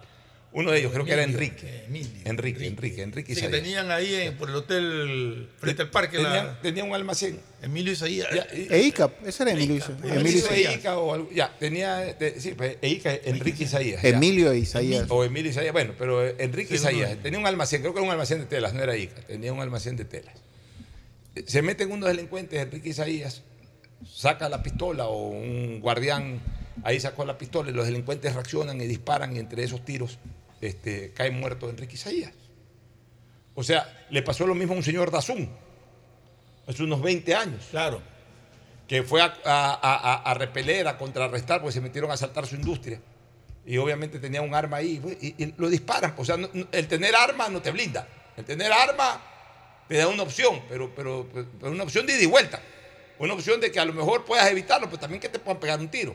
Que a lo mejor si no estás armado, a lo mejor te perdonan la vida. Pero si ya estás armado, el delincuente también te va a disparar. Entonces, eso es lo que a mí no me eh, convence de- de- del tema de porte de armas, de que esto de aquí, po- porque además la estructura delincuencial de hoy es extremadamente más compleja que la de esas épocas. Entonces ahora estamos hablando de que te atacan sicarios, de que te atacan eh, estructuras delincuenciales. En, aquellas épocas te- te atacaba un asaltante, un asaltante que por ahí tenía hasta una pistola artesanal. Ahora te, te atacan con pistolas de verdad, pues con pistolas incluso eh, eh, de, de- No revólveres, sino no, pistolas al- con- de alto calibre. de alto calibre. Te Tienen hasta esa. De alto esa calibre. Entonces esa- ahora ya es otro tipo de ataque el que Tú en el revólver tienes seis balas, en una pistola tienes cuántas? 15, Si andan hasta 16. con esas susis, Entonces, entonces visto. es otra estructura delincuencial a la cual un ciudadano común y corriente, además no entrenado. Una cosa es que sepas manejar armas, Ricardo. Manejar armas, que sabes rastrillar, sabes disparar, puedes tener hasta buena puntería, pues no la usas nunca. Esta gente entrena. Estos sicarios van a, a Sí, polígonos, pero, pero, a a ver, pero, clandestinos, pero, pero, entrenan. pero- pero ahí podríamos quizás hacer una diferenciación. Eh, la diferenciación está en que los sicarios van a blancos establecidos, te- les pagan por ir a matar a tal persona porque esa persona estaba involucrada en alguna cosa. No es la delincuencia común. La delincuencia común no tiene ese armamento. La delincuencia común está armada, está calmada, pero normalmente andan con revólveres y con cosas así. pero andan. No andan con las metralletas. Pero igual para matar No, sí, necesitas pero- un tiro. No, lógico. Pero me refiero a, a- a que. O sea, tampoco No andan es- con balaúa. No, pero tampoco, revólveres, pero tampoco andan así. Ah, no andan con una UCI. No andan con Ya, exacto. pero, pero también tienen sus pistolas Tienen, más o tienen menos. sus pistolas. sí. De hecho, y, lo que tú sí dices Aparte- es verdad. No es, no es uno, son por lo Ya. menos tres que andan. Eh, ¿no? A ver, de hecho, el, el asalto que hubo a esa persona en la explanada de parqueos de, de la iglesia de Santa Teresita, me contaba el guardia el día lunes, andaba una pistola Mm. Una grande, pistola. no era metralleta No, como no, era una pistola. pero era una pistola grande, o sea, no era una pistolita artesanal, era una Y, pistola bien y el factor sorpresa, pues ellos, ellos son los que pegan el golpe. Pues, Entonces, por eso es muy difícil que la... eh, Yo al menos no estoy de acuerdo, y siempre lo he dicho, Fernando, no estoy de acuerdo con el porte de armas, sí con la tenencia también regulada. Sí. No, pero todo regulado. Pero bueno, por último la tenencia, estás en tu casa, sientes que te están queriendo asaltar, eh, aunque sea disparas al aire, o sea, ya te permite alguna capacidad de defensa. El delincuente no conoce tu casa, tú conoces tu casa, casa, donde puedes esconder, donde meter a tu familia mientras... O sea, eh, por último No, los oye- disparos alertan al vecindario. Oye, oyes el ruido y ya puedes coger tu arma, estás preparado para ya, o, el- o- o un par de disparos ahí al aire, como dice el vecindario, y ya los mismos delincuentes se dan cuenta que fueron sorprendidos y se van. O sea, una cosa es la tenencia, otra cosa es el porte, pero el porte es una acción mucho más directa de enfrentamiento. Entonces, también corre mucho más riesgo el que porta un arma. Nos vamos a una no pausa. y solamente el que porta el arma, el que va caminando Y por el ahí. que va caminando por ahí. Vamos, con, vamos a la pausa y retornamos con reflexiones de Semana Santa. El siguiente es un espacio publicitario apto para todo público. Todas las personas que usen su Mastercard Debit de Banco Guayaquil podrán participar por viajes para ir a los mejores partidos de la semifinal y a la gran final de la UEFA Champions League. Consume con tu Mastercard Debit de Banco Guayaquil y participa registrándote en viajalauefachampionsleague.com. Son cinco ganadores más un acompañante cada uno. Y si aún no tienes tu Mastercard, abre una cuenta en www.bancoguayaquil.com. Banco Guayaquil. En el Centro de Terapias Guayas Integra de la Prefectura del Guayas, forjamos el camino de la inclusión y hacemos posible que los niños, niñas y adolescentes con discapacidad tengan una atención integral a través de nuestras terapias como psicología, psicopedagogía, arte terapia, equinoterapia y musicoterapia. Son más de 3.700 obras y servicios que transforman vidas como en Guayas Integra. Prefectura del Guayas. Ando con hambre, mijo. ¿Me puedo calentar una pizza? Claro, usa el micro. Cuando se va la luz, tu vida se detiene. Evita los cortes pagando tu planilla en nuestra app o visitando nuestras oficinas. Con CENEL EP, tu vida sigue. Gobierno del Encuentro. Guillermo Lazo, presidente. Pedagogía, diseño, medicina, arquitectura, comercio, turismo, nutrición, literatura, computación, psicología, trabajo social, electricidad, agronomía, animación digital. La verdad es que tenemos tantas carreras que ofrecerte que no nos alcanzan en esta cuña. Ven a la Feria de Estudios de la UCSG y descúbrelas todas. Te esperamos este 5 de agosto, de 8 a 17 horas, en la avenida Carlos Julio Arosemena, kilómetro 1 y medio. Tenemos muchas sorpresas y beneficios para ti. Universidad Católica de Santiago de Guayaquil. Nuevas historias, nuevos líderes. Mi amor, acuérdate que hoy quedamos en ver la última temporada de la serie en tu casa. Verás, el trato fue quien se adelanta e invita a la pizza. ¿Cuál era tu pizza favorita? Con Claro, tu plan de internet de fibra óptica tiene más velocidad e incluye la suscripción a Claro Video y HBO Max para ver series y pelis en casa y en cualquier lugar. Contrata ahora tu plan de internet llamando al 505.000 o en los centros de atención a clientes. Claro, por ti y para ti. Más información en claro.com.es. 593.es Asunéis dentro y fuera de la cancha con Bet593.es. Diviértete y gana con pronósticos en tenis y miles de eventos deportivos. Bet593.es, sponsor oficial de la Federación Ecuatoriana de Tenis, con el respaldo de Lotería Nacional. Aplican condiciones y restricciones. Bet593.es Lo viven ellos, lo juegas tú. Si la placa de tu vehículo termina en 2, realiza su revisión técnica vehicular durante todo el mes de marzo. Paga la matrícula. Separa turno desde las 7 de la mañana, de lunes a sábado, en todos los centros de matriculación. No lo olvides. Todas las placas terminadas en 2 realizan la revisión en marzo. ATM, trabaja por ti. Hola, vengo del futuro a contarte cómo será. Todo estará cerca. Pista de aterrizaje de drones a tu disposición. En las noches, shows de fuentes de agua y luces desde tu balcón. Todo digital y la seguridad estará controlada por reconocimiento facial. Oye, oye, ¿tú estás hablando de Aqua Gardens? Eh, sí, amiga. es que acabo de venir de ahí. Descubre una ciudad para el futuro en Los Ceibos. Aqua Gardens, un proyecto con el respaldo de Pronovis y Coloncorp. Visita aquagardens.es. Después de un accidente de tránsito, cada minuto es crucial para las víctimas. Por eso, usa tu celular para solicitar ayuda. Siempre cede el paso a los bomberos. Si existe una herida externa, ejerce presión para evitar la hemorragia. En caso de lesiones graves, espera la asistencia de paramédicos o personal de rescate. Cuida tu vida, conduce con precaución y actúa a tiempo. La prevención es la clave. Este es un mensaje del Benemérito Cuerpo de Bomberos de Guayaquil. En Guayaquil podemos presumir que tenemos un aeropuerto de lujo, porque desde 2007, la ASI, el Consejo Internacional de Aeropuertos, nos ha premiado año tras año como el mejor aeropuerto de Latinoamérica y el Caribe, en la categoría de 2 a 5 millones de pasajeros al año. Y además, este año nos premiaron como el recorrido aeroportuario más sencillo, el personal más dedicado, el aeropuerto más agradable y el aeropuerto más limpio de toda Latinoamérica y el Caribe. Premios otorgados por medio de encuestas a pasajeros de todo el mundo. Si ahora hemos sido tan premiados, imagínate con el nuevo aeropuerto. Autoridad Aeroportuaria y la Alcaldía de Guayaquil. Transformar para bien la vida de miles de familias guayacenses. Es lo que hemos hecho con las misiones humanitarias. Prefectura del Guayas, a través de alianzas estratégicas, continúa beneficiando con cirugías gratuitas para patologías como ortopedia, cataratas, hernias umbilicales, labios y paladar fisurado. Son más de 3.700 obras y servicios para Guayas. Sí, es mucho lo que hemos hecho y seguiremos haciendo. Prefectura del Guayas. Viaja conectado con Internet a más de 150 países al mejor precio con el chip internacional Smart SIM de Smartphone Soluciones. Estamos 24 horas en los aeropuertos de Guayaquil y Quito, pasando migración junto al Duty Free. También en Plaza Quil, local 55, en San Borondón, en la avenida principal de Entre Ríos. Lo importante es que cuando viajes estés conectado, sin esperar conectarte un Wi-Fi. Conéctate directamente con tu chip al teléfono celular que quieras llamar a través del WhatsApp o de manera directa.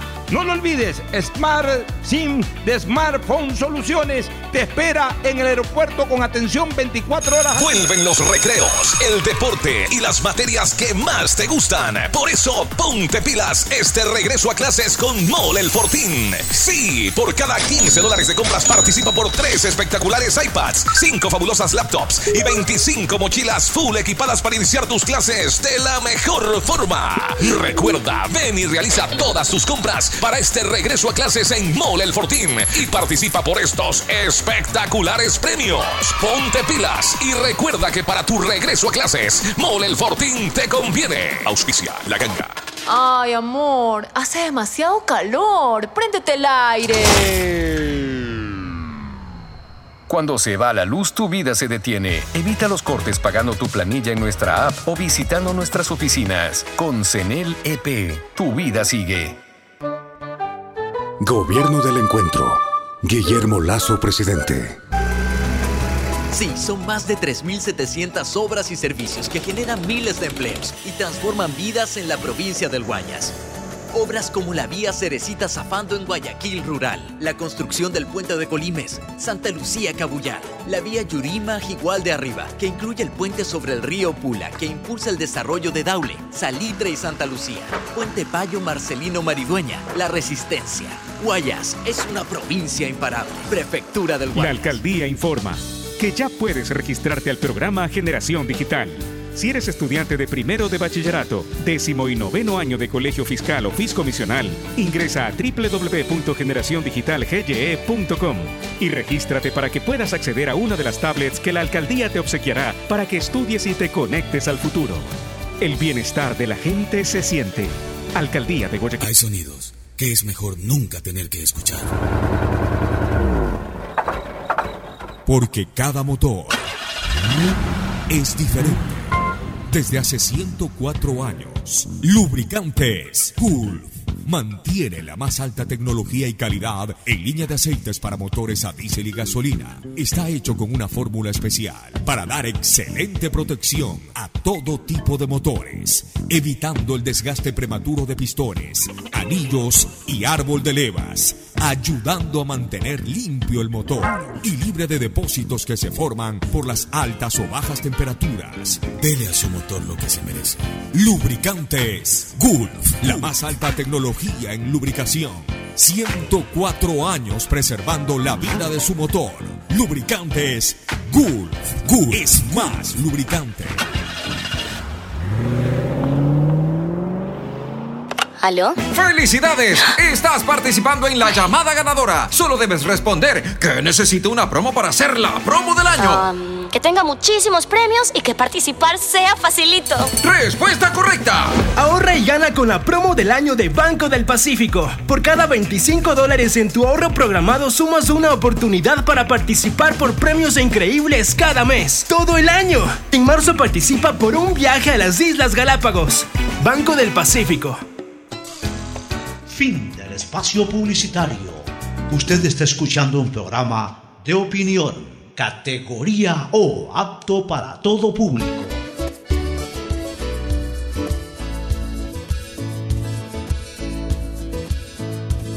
Camino sobre tu piel morena y siento tu latido.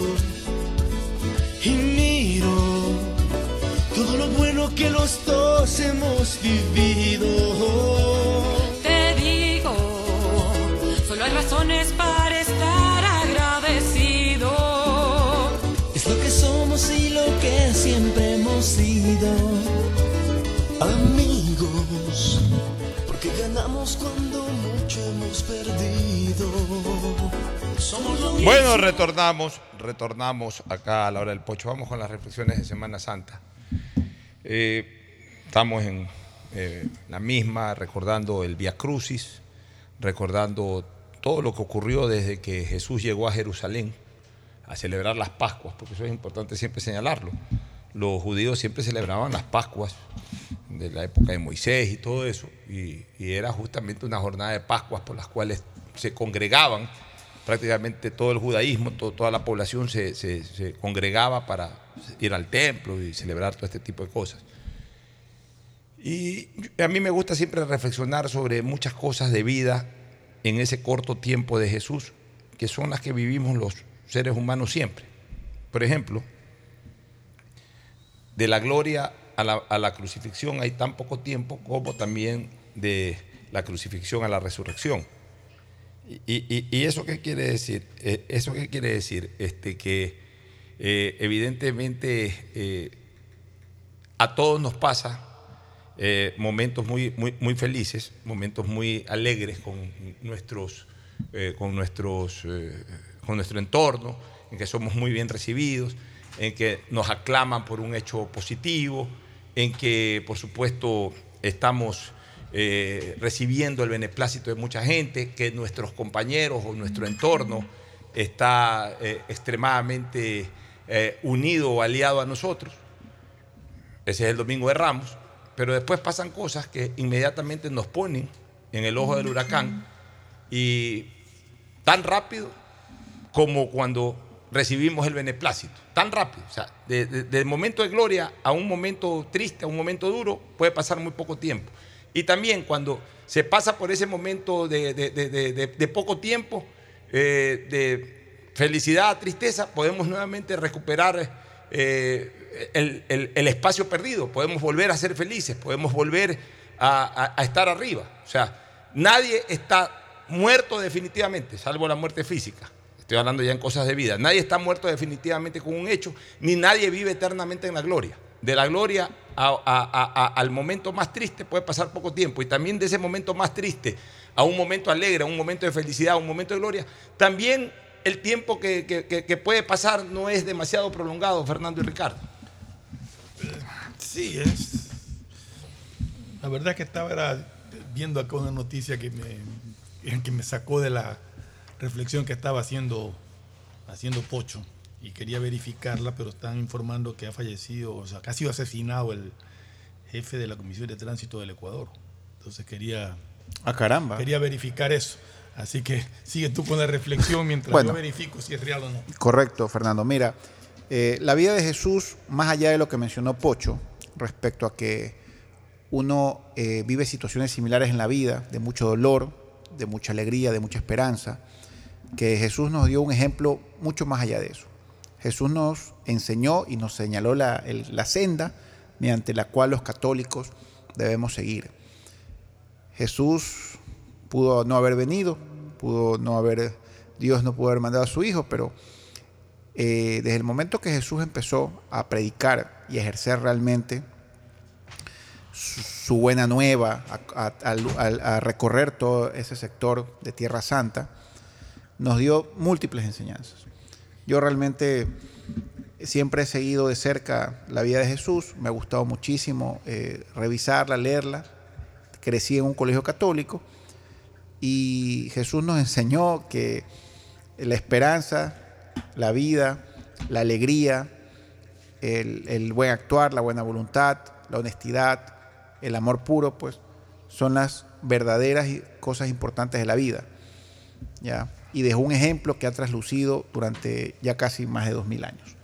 Entonces, realmente, Pocho, en esta semana, pues lo único que le puedo pedir a todas las, las personas es que reflexionemos un poco eh, revisemos nuevamente un poco la vida de Jesús, ¿ya? Más allá de lo que comentamos al inicio del programa, de una u otra película muy buena, es el momento adecuado para eh, revisar todo lo que Jesús nos mencionó, nos indicó, todas las parábolas tan maravillosas que fueron hace dos mil años y sin embargo las seguimos aplicando en la vida real actualmente. Y, y meditemos, meditemos sobre nuestra propia vida Eh, y sobre los ejemplos que le damos a nuestros hijos también. Comparto tus tu palabras, pero, pero sí, sí creo que tenemos que hacer un examen de conciencia, porque no es que porque ahora es Semana Santa hay que reflexionar, hay que decir cómo tenemos que actuar, tenemos que recordar las palabras de Jesús, lo que nos pidió, amados los unos a los otros y todo. Pero ya el lunes, como ya pasó la Semana Santa, ya nos olvidamos. Ah, ya y volvemos olvidamos. a la misma salvajada de siempre. Eso no se Pero puede. en todo caso, el primer mensaje que les quiero dar es de que no se sientan eternamente en la gloria y no se, no se sientan eh, ya definitivamente acabados o cuando los reciben con aplausos o cuando tienen que pasar por un calvario. Que así como estás arriba, puedes estar abajo y así como estás abajo, puedes estar arriba. Es, es lo que finalmente resuelve de extremo a extremo esta semana. Estás arriba, estás abajo, estás arriba. Sigamos con otro punto de reflexión. Quiero, no, quiero dar lectura al, al comunicado oficial de la Comisión de Tránsito del Ecuador en referencia a lo que a lo que comunicaba hace un momento del asesinato que decían de un jefe de la Comisión de Tránsito. Eh, la Comisión de Tránsito del Ecuador rechaza y condena el cobarde asesinato del agente de tránsito Leslie Augusto Tobar Correa suscitado esta mañana en Santo Domingo. Ponemos a disposición de las autoridades todo nuestro equipo de investigación con el objetivo de dar con los causantes de este hecho. Nos sumamos a la lucha contra la delincuencia y las bandas organizadas que emprende el gobierno nacional a fin de eliminar todo acto violento que enluta a las familias ecuatorianas y hoy principalmente a esta entidad. Justamente cuando tú hablabas de la reflexión, yo estaba era concentrado viendo una, que me pasaron fotos del asesinato de... ¿Y, pero me decían y cuál que era- sería el móvil del asesinato? no, no, no lo dicen acá, este, en, el- en lo que yo recibí, las fotos decían que era el jefe de la comisión de tránsito, pero aparentemente es un agente de tránsito. Entonces, yo Que no sé igual si- es una vida No valiosísima. sé, sí, es lo mismo, una vida valiosa. No sé si era jefe de, de- en Santo Domingo, pero en todo caso, jefe de operaciones. Ay, Dios mío santo. pero no pueden portar armas según... Según el señor Diego Ordóñez. Diego Ordóñez. Bueno, a ver, este, vamos a, otro- a otra reflexión, señores. Es imposible, absolutamente imposible, garantizar el entorno de una persona. Ni Jesús lo pudo. A ver, Jesús lo permitió, lo permitió para dejarnos esa lección. Jesús es Dios. O sea, para los creyentes, Jesús es Dios. Es Dios hecho hombre. Por eso la Santísima Trinidad. Dios Padre, Dios Hijo, Dios Espíritu Santo. Los creyentes pensamos que Dios es hombre. Eh, Jesús es Dios hecho hombre. Y obviamente Dios es eterno y Dios sabe todo lo que pasa, va a pasar y lo que pasó. Eh, Esa es la omnipotencia de Dios. Y Jesús sabía perfectamente todo. Por eso es que le dice a- a Judas Iscariote, primero en la cena, lo que vayas a hacer, hazlo ya. Y luego cuando va y le da un beso y venían atrás los... Primero dijo, esta noche uno de ustedes me traicionará. Esta noche uno de ustedes me traicionará. Luego le dijo, lo que vas a hacer, hazlo ya. Y, y- y después ya cuando en el Monte de los Olivos lo fueron a, a capturar a Jesús, pero primero apareció Judas para darle un beso, en señal de que este es el hombre que tienen que agarrar. Con, con el- con- con un beso traicionas al Hijo del Hombre. o sea, Jesús sabía perfectamente eso. Jesús sabía que en su entorno había un traidor que se llamaba, que, que lo iba, un, un- a ver, un, un hombre que lo iba a traicionar. Y ese hombre sabía Jesús perfectamente que era Judas Iscariote. Y, y lo eligió para eso. O sea, desgraciadamente dentro de, del plan divino de Dios y de, y de el Dios hecho hombre que es Jesús, tenía que salir su, su calvario a partir de una traición. Y, y- el, el propio Jesús en algún momento dijo, más le hubiese valido no haber nacido. Hay mucha gente que dice que Judas está condenado eternamente y yo digo que en la inmensa misericordia de Dios es probable que Judas Iscariote no esté condenado.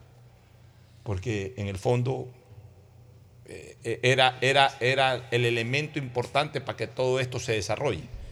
Además, pero bueno, se ya. arrepintió porque se Además, sí, pero se arrepintió mal porque la- el mal, sí. arrepentimiento había sido de otra manera y no, y no acabando con su propia su vida. propia pero por lo menos fue una señal de arrepentimiento. y Se ahorcó, se por, ahorcó. lo, por lo menos con su propia soga. Y el nombre quedó estereotipado Ya, para sí, él. sí. En cambio hay otro, y, y lo, y lo fue jodiendo a un Judas bueno, que es eh, San Judas Tadeo, que incluso es el Tadeo. Judas de los milagros, pero nadie se quiere llamar Judas. nadie se quiere llamar Judas por Tadeo porque saben que se van. Cuando te dicen eres un Judas, ya sabes a qué se refiere. Sí, la verdad que el nombre quedó muy Bueno, estereotipado. pero en todo caso, en todo caso, este, eh, digamos que para la lógica humana, ni Jesús pudo eh, separar a un traidor de un grupo pequeño. Porque, a ver, Jesús fue seguido por multitudes, pero Jesús tuvo su gabinete, su- tuvo su entorno. Tuvo su gallada. Su gallada, su, su círculo íntimo. Su círculo íntimo fueron sus doce apóstoles. Bueno, dentro de esos doce apóstoles, o dentro de un núcleo cercano a uno, siempre va a haber un traidor. Esa es una lección, Judas. Siempre va a haber eh, un eh, leal hasta la muerte, que es Juan. Siempre va a haber uno que pretende ser valiente, pero a la hora en que las papas queman, termina hasta negando y apartándose. Pedro, que generalmente es el que hereda el liderazgo. Porque Pedro era el heredero del liderazgo de Jesús. Es más, Perdón, y elegido por él esta mismo. piedra- Elegido por él mismo. Tú eres. Pedro y sobre esta piedra construiré Ya. mi iglesia. Claro, entonces mucha gente dice cómo esos cobardes luego se transformaron. Bueno, porque hubo... hubo- Quisiera contar una parte de Cuba Dis, que es muy importante sobre ese- esa cobardía justamente. Continúa, por favor. Ya, lo que te quiero decir es que para que la gente sepa por qué después esos apóstoles cobardes se hicieron valientes y hasta aceptaron crucifixiones y torturas y todo, porque para los creyentes, al menos como en mi caso, hay un momento histórico del Evangelio que es el Pentecostés, es decir, una vez que Jesús se va en cuerpo, regresa en espíritu, el Espíritu Santo, eso es lo que se llama el Pentecostés, el Pentecostés, que los llena de sabiduría, de valentía, y los transforma totalmente, los convierte ya en verdaderos santos en la tierra a los apóstoles, pero hasta el Via Cruz los apóstoles eran tan pecadores, tan cobardes, tan flojos, tan traidores, tan desleales en el fondo, como cualquiera de los seres humanos de esta tierra. Entonces, Pedro fue uno de ellos. Y los otros, los otros no fueron como Pedro, eh, como Pedro, también marcaron distancia, pero esos marcaron distancia física. Pedro marcó distancia política. Los otros marcaron distancia Ah, física. pero Mira, hay O sea, apóstoles que ni siquiera trascendieron. por eso, ¿no? los otros ocho. Ni te acuerdas. No, los porque los otros ocho se fueron. Te digo, Se ¿te fueron, a- escondieron. se fueron a esconder. ¿Te Pedro- acuerdas, ¿Te acuerdas de Tomás?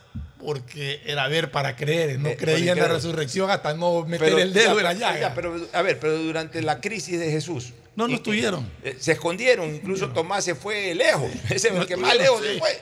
Por eso que no estuvo cuando Jesús regresó al tercer día, Tomás no estaba. To- Tomás cogió y se fue del país. Cogió la moto y salió disparado a, Aguas por ahí- Verdes. Los otros por ahí, se metieron en unas grutas ahí a esconderse, pero Tomás se fue, se fue del territorio. O sea, ese sí me voy lo más lejos posible y cuando regresó, no, yo no creo eso. Ver para creer. Ya, entonces, pero esos marcaron distancia física.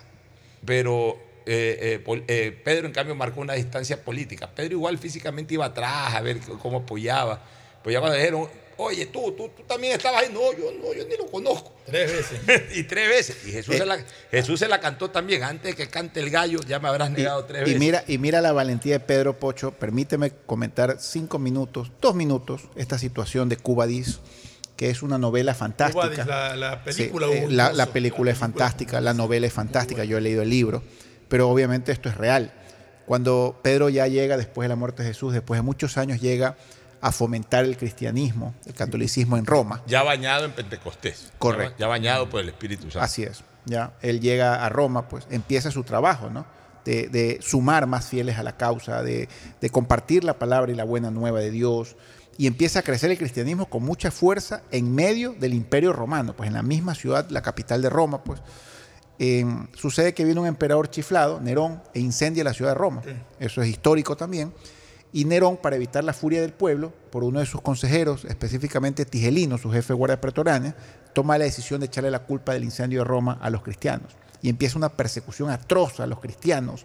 Empiezan a, matarlos, a crucificarlos, a tirarlos con bestias salvajes en los circos. Y todos los fieles le decían a Pedro, Pedro, huye, huye, no puedes morir. No, no es, tienes que seguir eh, eh, eh, compartiendo la buena nueva de Jesucristo. Y Pedro, en su miedo, al fin y al cabo era un ser humano, tal cual Pocho lo acaba de comentar, decidió huir de Roma. decidió huir de Roma para evitar ser apresado y para eh, evitar ser asesinado. Y esta historia está fantástica porque Pedro cuando ya huye por una de las puertas de Roma al amanecer de, aquel día, el man ya está caminando, ya huyendo, el man ve que se acerca una luz muy intensa, ¿ya? Y esa luz lo ciega y y él se da cuenta que es Jesucristo. Entonces Pedro cae de rodillas y le dice a Jesucristo, Cuba dis dominé, que es la frase latina para, en español quiere decir, ¿a dónde va Señor? Y Pedro eh, y Jesucristo le contesta, voy a Roma para ser crucificado por segunda vez. Ya, es una parte tan especial, ¿no? Donde Pedro inmediatamente se levanta, da la media vuelta y regresa a Roma, a seguir con su trabajo, a seguir compartiendo la buena nueva, a seguir haciendo crecer el catolicismo y finalmente es capturado y es crucificado. Pero con tanta delicadeza y consideración, boca abajo, boca abajo. Cabeza abajo. o sea, Cabeza, boca abajo, sí, a la inversa. exacto. Pidió eso, eso, a los guardias romanos para no crucificarse como Jesús, no se creía digno de eso y decide crucificar, le pide a los guardias romanos que lo crucifiquen o sea, cabeza yo- abajo. yo- cabeza abajo, Ya. porque, porque Piernas arriba. Boca Así es. abajo es. cuando estás. Co- con- Pero estás sí, tienes razón. Cabeza arriba, abajo, cabeza abajo. piernas arriba. Y ahí muere Pedro y está la tumba de Pedro es- en el Vaticano, pues actualmente. Y, eso fue un- una rotura al, al catolicismo al cristianismo, le dio mucha más fuerza al Claro, crecimiento es que del catolicismo. recordémonos que en ese entonces. Qué valentía de la Pedro, ¿ah? En ese entonces. Qué la- valentía de Pedro. La diversión en los circos que llamaban los coliseos romanos. Claro. Era ver combatir a los cristianos, los tiraban a los ruedos con leones. Pero los cristianos no sabían sí. combatir, los cristianos se No dejaban morir. exacto. Fernando, los cristianos se quedaban, se arrodillaban, rezaban y las bestias se los comían. Sí. ¿Ya? El público empezaba, según la historia, el público empezaba a reclamar porque no le parecía agradable esta carnicería donde los cristianos no se defendían. ¿Ya? Pero yo quería sacar este tema con la- también esos romanos, no solamente las Salvajes. autoridades, sino quienes iban a. Por supuesto, los, los que a iban al circo. disfrutar, entre comillas, Esos espectáculos esos sa- salvajes y sanguinarios. Pero sí quería te- compartir esta historia porque no es muy conocida. El mundo católico no, Pero no una conoce mucho esta buena, historia. una película vieja, pero muy, esto, es, muy esto es buena. verdad. Eh, eh, Esto es hay que real. invitar a verla, también debe estar ahí en el YouTube. Bueno, entonces. ¿Tú eh, no la has visto, Pocho? No, no la he Por visto. favor, Esa- tienes que verla. Tienes que verla, Pocho. Entonces, ahí estamos hablando ya de- del comportamiento humano, ¿no? De la traición, de la deslealtad. Una cosa es la traición, o sea, hacerte daño. La deslealtad es abrirse. Y, y hay dos maneras de abrirse. Una, me voy, hermano, sin hacer bulla, y la otra, dije estoy contigo, pero ya a la hora de la hora te niego. O sea, eh, ahí se marcan tres escenarios del ser humano. La deslealtad, la traición y la lealtad. En Juan la lealtad, o sea, los leales son siempre lo ínfimo. En un momento duro, pocos son tus amigos leales de verdad, que te acompañan al pie de la cruz, como Juan. La mayoría son desleales, desleales en el sentido que se te abren. No te hacen daño, pues se te abren. Porque Pedro tampoco le hizo daño a, a- a Jesús. O sea, simple- no, yo no lo conozco. pues, Eran seres humanos con Ya. miedo. El que se hizo daño, la eh, la- entre la traición y la deslealtad hay una diferencia, el hacer daño. El traidor hace daño. O sea, te traiciona. El o sea, traidor es del leal y hace daño. Vende tu daño. El, tra- el traidor generalmente vende tu daño. O sea, yo te, eh, eh, con tal de yo ganar algo, no importa que a ti te jodan. Eso es ser traidor. El desleal es el que no es leal. O sea, no va hasta el final, sino El que cuando- te vega puro, me hago un lado nomás. ese es desleal, en el fondo es desleal. O es desleal, mejor dicho. Y el leal es el que aguanta incluso las arremetidas de, de- de tus enemigos, con tal de apoyarte hasta el final, como fue Juan. De ahí otra gran lección que nos deja esto de, de la Semana Santa es que de repente tú puedes recibir un auxilio de una persona a la que no conoces y con la que no tienes compromiso. El caso del, del Cirineo, de Simón el Cirineo, que apareció ahí. Dice, la, la escritura dice por ahí de que lo obligaron o que le dijeron ayuda, y, pero igual ayudó. O sea, al final de cuentas, ¿quién ayudó a cargar la cruz? Un desconocido. De los doce, ninguno, ni siquiera el propio Juan. El Juan estaba atendiendo a la madre, acompañando a la madre de, Jesús y estaba más en, digamos que en la procesión, en, la caravana que acompañaba, pero tampoco es que ayudaba a cargar la cruz. O sea, ya estaba hecho al dolor. Apareció ahí un desconocido que aportó su fuerza a la casi extinguida que tenía en ese momento Jesús, pues ya no podía más con su cuerpo. Para llevar tremendo peso. Sin embargo, apareció un desconocido y, y- y ayudó a cargar esa cruz. Eso nos pasa mucho a los seres humanos. me- me- Que en un momento dramático, alguien que no tiene compromiso contigo, alguien que a lo mejor ni conoces, o si lo conoces no es de tu entorno cercano, te termina dando la mano cuando tu entorno cercano te abandona. Me ha hecho acuerdo de, de algo que leí hace poco y que vi- viene en relación a esto, ¿no? De un señor que celebraba su cumpleaños y armó una tremenda fiesta, comida, preparó todo, todo. Y le dijo al hijo, anda y invita a toda la familia, a todos que vengan para, para el festejo. Salió el hijo y regresó y empezó a llegar gente extraña. Y de repente se llenó la casa de, un poco de gente extraña, no de los familiares que él había dicho. El padre llama al hijo, oye, ven acá. ¿Qué es esto? Te dije que invites a, la familia y todo, y tú me apareces con un poco de gente extraña aquí a disfrutar de la comida y de, y la bebida. ¿Qué, pasó? Y el hijo le dice, no, yo salí, le dije a todos ellos y le dije a todos los parientes que estaba en un apuro, que se había caído el techo de la casa, que había que reparar unas cosas, que si por favor podían venir a ayudar. Y ellos fueron los que vinieron. Hay- hay- interesante. pero hay dos cosas muy importantes del Jueves Santo que no podemos olvidar tampoco. Pero antes déjame decir que nuestro querido amigo Andrés Mendoza nos envía la foto de él y su familia, está su señora y están todas sus hijitas. Y nos envía la foto señalando, ahí estuvimos en la iglesia del Cubadis con la huella del Ay, pie de Jesús Cubadis. en piedra cuando se encontró a San Pedro.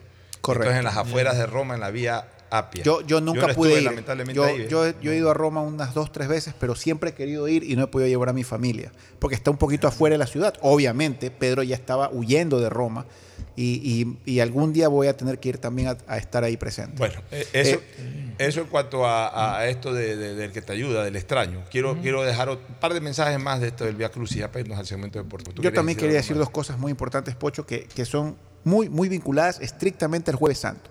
Primero, la lección de la humildad. La lavado de pies es una lección de humildad que es justamente Jueves Santo y que quedó pues este, marcada en el devenir de Jesucristo a raíz de este claro ejemplo de humildad. Imagínate lavarle los pies a, terceros, pies polvorosos, pies sucios eh, de aquella época. Y segundo, que el jueves santos también es el día en que se instituye definitivamente la Iglesia Católica por- y la misa sobre todo. ¿ya? Hasta antes de- de- del jueves santo no se había establecido todavía lo que hoy día nosotros vivimos los católicos dos mil años después, como es la celebración obligatoria de los días domingos, que es la misa. Ya es la primera vez que Jesús comparte el pan con, con sus, con o sus sea, discípulos. consagra, consagra la Eucaristía. Consagra la Eucaristía. Esa es la palabra que está buscando. Consagra la Eucaristía. Consagra la Eucaristía. Jueves Santo tiene esas dos situaciones La- la- la particulares convierte en sacramento. fundamental. Eh, Correcto. La entrega de su cuerpo y de su sangre. Él anuncia ahí que va a morir por los hombres. Así es. A Y lo de- revivimos todos a- los a su- domingos. A su, vez, a través de, de su cuerpo, que lo representa con el pan y que lo comparte. Mi cuerpo es para todos ustedes. Y mi sangre también es para todos ustedes y la, la- la representa con el vino. Eh, un par de detalles más sobre, sobre este Vía Crucis. Primero, y esto aplicado también a la política. Tú puedes ser el mejor y puedes enfrentar al peor, pero si tú no te defiendes o no haces campaña, nadie te la va a hacer. Y- eso fue lo que ocurrió en la elección, en la fatídica elección entre Barrabás y Jesús. Todos los que estaban ahí presentes sabían que Barrabás era un asesino y que Jesús era un hombre casi santo. Pero se movieron los enemigos de Jesús, se movieron y convencieron a esa población que estaba ahí para que pidan la liberación de Barrabás. O sea, que gane las elecciones Barrabás, el más malo, que le gane al más bueno. ¿Por qué? Porque el más bueno no habló, no se defendió, y la gente alrededor del más bueno estaba atemorizada y tampoco quiso hablar. Y como eso- dicen, y desde ahí eligen a los más malos siempre. Bueno, por eso yo siempre digo que una que, que- que- que en una campaña, una campaña Hoy bien día hecha- coincidió con su cumpleaños, si es Oiga. lo que tú quieres, lo No, que yo quieres no- decir. no, no, no, no, yo en general. Lo- lo- yo, yo más bien lo que te digo, yo, yo más bien lo que te digo es que una campaña bien hecha puede hacer ganar al más malo y una campaña, una campaña mal hecha puede hacer perder al más bueno. Eso siempre tengamos presente. Y otra cosa es la eh, importancia del 3 en, la, en la- en la pasión y muerte de Jesús. O sea, se dieron muchas cosas y que tienen que ver con algo, como yo lo decía ayer en el programa Punto de Vista con el padre Rómulo Aguilar. El 3 es un número divino porque el 3 representa a la Santísima Trinidad, al Dios Padre que está en los cielos, al Dios Hijo que es el mismo Padre que bajó a la tierra, hecho hombre llamado Jesús, y al Dios Espíritu Santo que es el que hoy está en la tierra, porque nosotros vivimos bajo el reino del Espíritu Santo. O sea, una vez llegó el Espíritu Santo, una vez que Jesús subió en cuerpo y alma, luego descendió el Espíritu Santo sobre los apóstoles, y es el Espíritu Santo el que sigue presente en, esta tierra y que desgraciadamente algunos desconocen o algunos quieren hacer caso omiso. Entonces, esa es la Santísima Trinidad. O sea, Dios nunca nos abandona porque Dios está en la tierra, está a través del Espíritu Santo. Y en ese sentido, esa, eh, esa característica de Santísima Trinidad de tres en uno eh, es lo que hace que el número tres se refleje mucho en la vida, pasión y muerte de Jesús. Por ejemplo, muere a los 33 años, a las 3 de la tarde, resucita al tercer día. Son tres los crucificados, son tres las caídas, son tres los apóstoles protagónicos de esta pasión y muerte, Judas por traicionarlo, Pedro por negarlo y Juan por acompañarlo. Son tres clavos, dos en las manos y uno, eh, y uno que cruza sus dos pies. Este, en fin, hay, hay, eh, mucha coincidencia de la presencia del tres en la vida. Muere a las tres de la tarde, creo que ya lo dije. No sé si eran tres resurrecciones también, ¿no? resucita, no, no, resucita el tercer día. Eh, se recuerdan tres resurrecciones, que las únicas personas que, según las escrituras, resucitaron después de muerto fueron Lázaro, la niña, que, resucita, y el propio Jesús. Que era hija de un centurión romano. Que era hija de un centurión romano. O sea, eh, hay, hay, mucha coincidencia del número tres en, la Semana Santa. Eh, en definitiva, pues este, eh, siempre es bueno reflexionar sobre todo esto para que, para que la gente eh, finalmente valore esto, no como un feriado para, tener un día de descanso, sino también eh, una oportunidad para reflexionar. Oye, ya para irnos a, la pausa y retornar con el deporte y que hablar mucho del deporte, ha habido un deslave en la carretera Santa Elena. A Santa en la Elena. Vía a la playa. En la vía a la playa. Por Golonche ha sido el. Exactamente. no, pasando Buenos Aires. Por eso, por Golonche. Pasando Buenos Aires, un deslave. O sea, del, carretero. O sea, eh, ha habido un pequeño deslave del carretero, entonces se ha partido. Entonces hay que manejar con precaución. Ah, caramba. Hay que manejar con precaución, por favor. Ahí está el mensaje de Jesús, no se vayan a la playa, vamos a reflexionar. Eh, en todo caso, hay que, hay que, hay que actuar con absoluta se reflexión. la represa San Vicente. Ok. Y eso originó. Y que hay que. Esta, no es que está cerrada la carretera, pero hay que pasar con precaución. Pero no es que así ha habido un desprendimiento de tierra de, una parte de la carretera. No, sí, se ha caído un pedazo de carretera. Le eso deslave, porque, ah, porque, a la larga la carretera sí tiene un nivel un poquito alto y eso se ha desprendido. y entonces ahí tenemos incluso la foto para la gente que está viajando. Y ese chorro de agua está pasando. Para la gente que está viajando a la península de Santa Elena, que vaya con cuidado y seguramente va a haber cierta congestión de tránsito, así que no se apuren ya saben que está pasando eso, entonces no se apuren cuando estén llegando cerca de Buenos Aires, sí que el tránsito está un poquito congestionado. Nos vamos a la pausa para retornar con el segmento deportivo. Auspician este programa. Aceites y lubricantes Gulf, el aceite de mayor tecnología en el mercado. Acaricia el motor de tu vehículo para que funcione como un verdadero Fórmula 1 con aceites y lubricantes Gulf si te gusta el tenis, ahora llegó la oportunidad de vivir tu pasión en cualquier lugar con Bet593. Regístrate en bet593.es y recibe un bono de hasta 300 dólares. Sí, un bono de hasta 300 dólares para que pronostiques resultados cuando quieras. Bet593.es, sponsor oficial de la Federación Ecuatoriana de Tenis y tiene el respaldo de Lotería Nacional. Aplican condiciones y restricciones.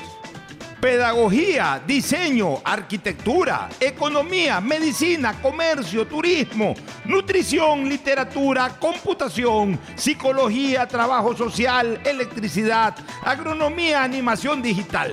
Son tantas las carreras que te ofrece la Universidad Católica Santiago de Guayaquil que no alcanzan a señalarse todas. Universidad Católica Santiago de Guayaquil siempre tiene sorpresas y beneficios para ti. Nuevas historias, nuevos líderes. Con Claro tienes gigas gratis para ver YouTube activando tus paquetes prepago desde 3 dólares. Estas semillas que ya no son una promesa sino una realidad nos ayudarán a mejorar nuestros cultivos. Este trabajo duro está en manos de agricultores como Erwin Chávez. Producir con calidad es alimentar el futuro a base de entrega y esfuerzo. Desde la prefectura honramos la palabra con la entrega de miles y miles de semillas de arroz y maíz certificadas. En Guayas, el progreso y desarrollo. Van Susana González, prefecta del Guayas. La alcaldía de Guayaquil presenta su aplicación Mimuni. Una app donde podrás acceder a servicios municipales, reportar incidentes en tu sector, información sobre obras, inscribirte en programas municipales y enterarte de todos los eventos que la ciudad tiene para ti. Descarga ya la app Mimuni en App Store y Google Play. El bienestar de la gente se siente.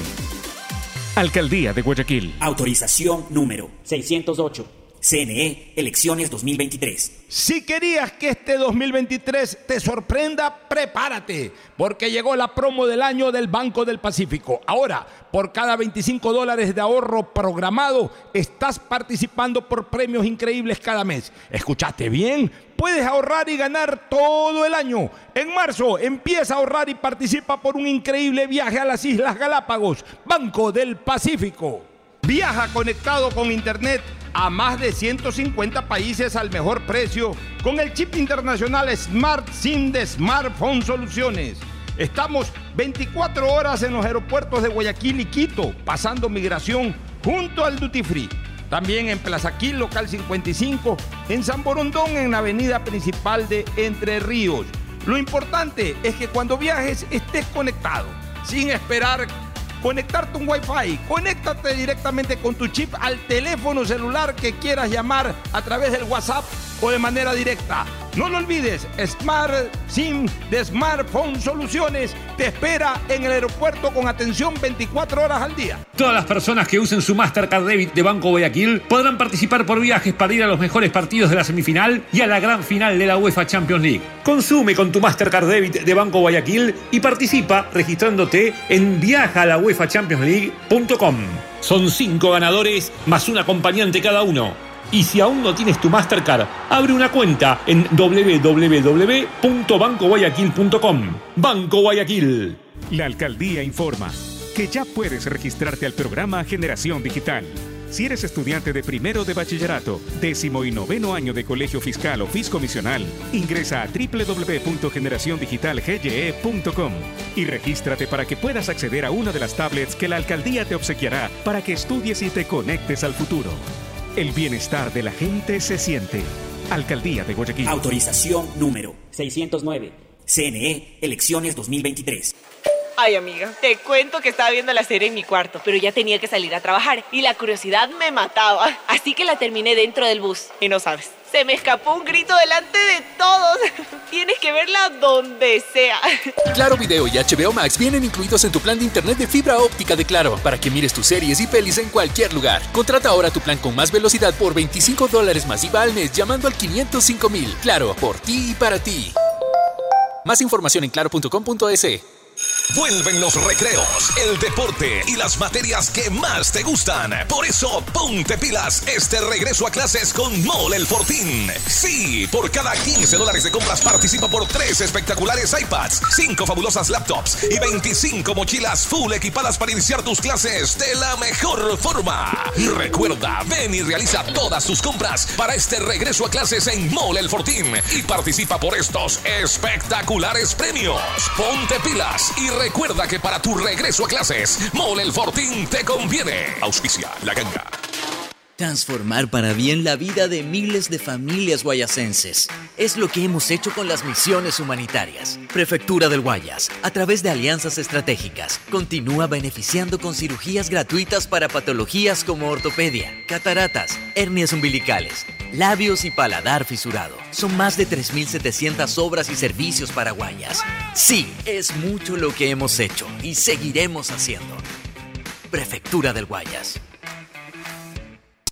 ¿Aló? ¡Felicidades! Estás participando en la llamada ganadora. Solo debes responder que necesito una promo para hacer la promo del año. Um, que tenga muchísimos premios y que participar sea facilito. Respuesta correcta. Ahorra y gana con la promo del año de Banco del Pacífico. Por cada 25 dólares en tu ahorro programado sumas una oportunidad para participar por premios increíbles cada mes. Todo el año. En marzo participa por un viaje a las Islas Galápagos. Banco del Pacífico. Estamos en la hora del pocho.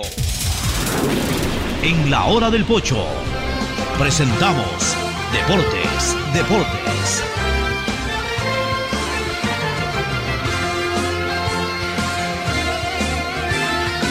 Muy bien, ya estamos en el segmento deportivo con Ricardo Murillo y con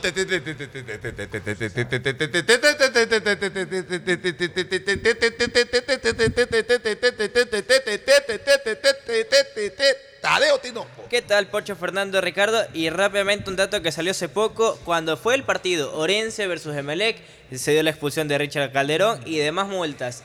Orense apeló, pero la, la, la comisión le dijo que no, pero sí le bajaron, fue en la multa por control de seguridad que era 19, de total de 17.900, le bajaron a 7.900. Sí le aceptaron eso y en cuanto a Emelec le bajaron un poco los valores por la cantidad de multas que tenía por bengalas en el Estadio Capuel.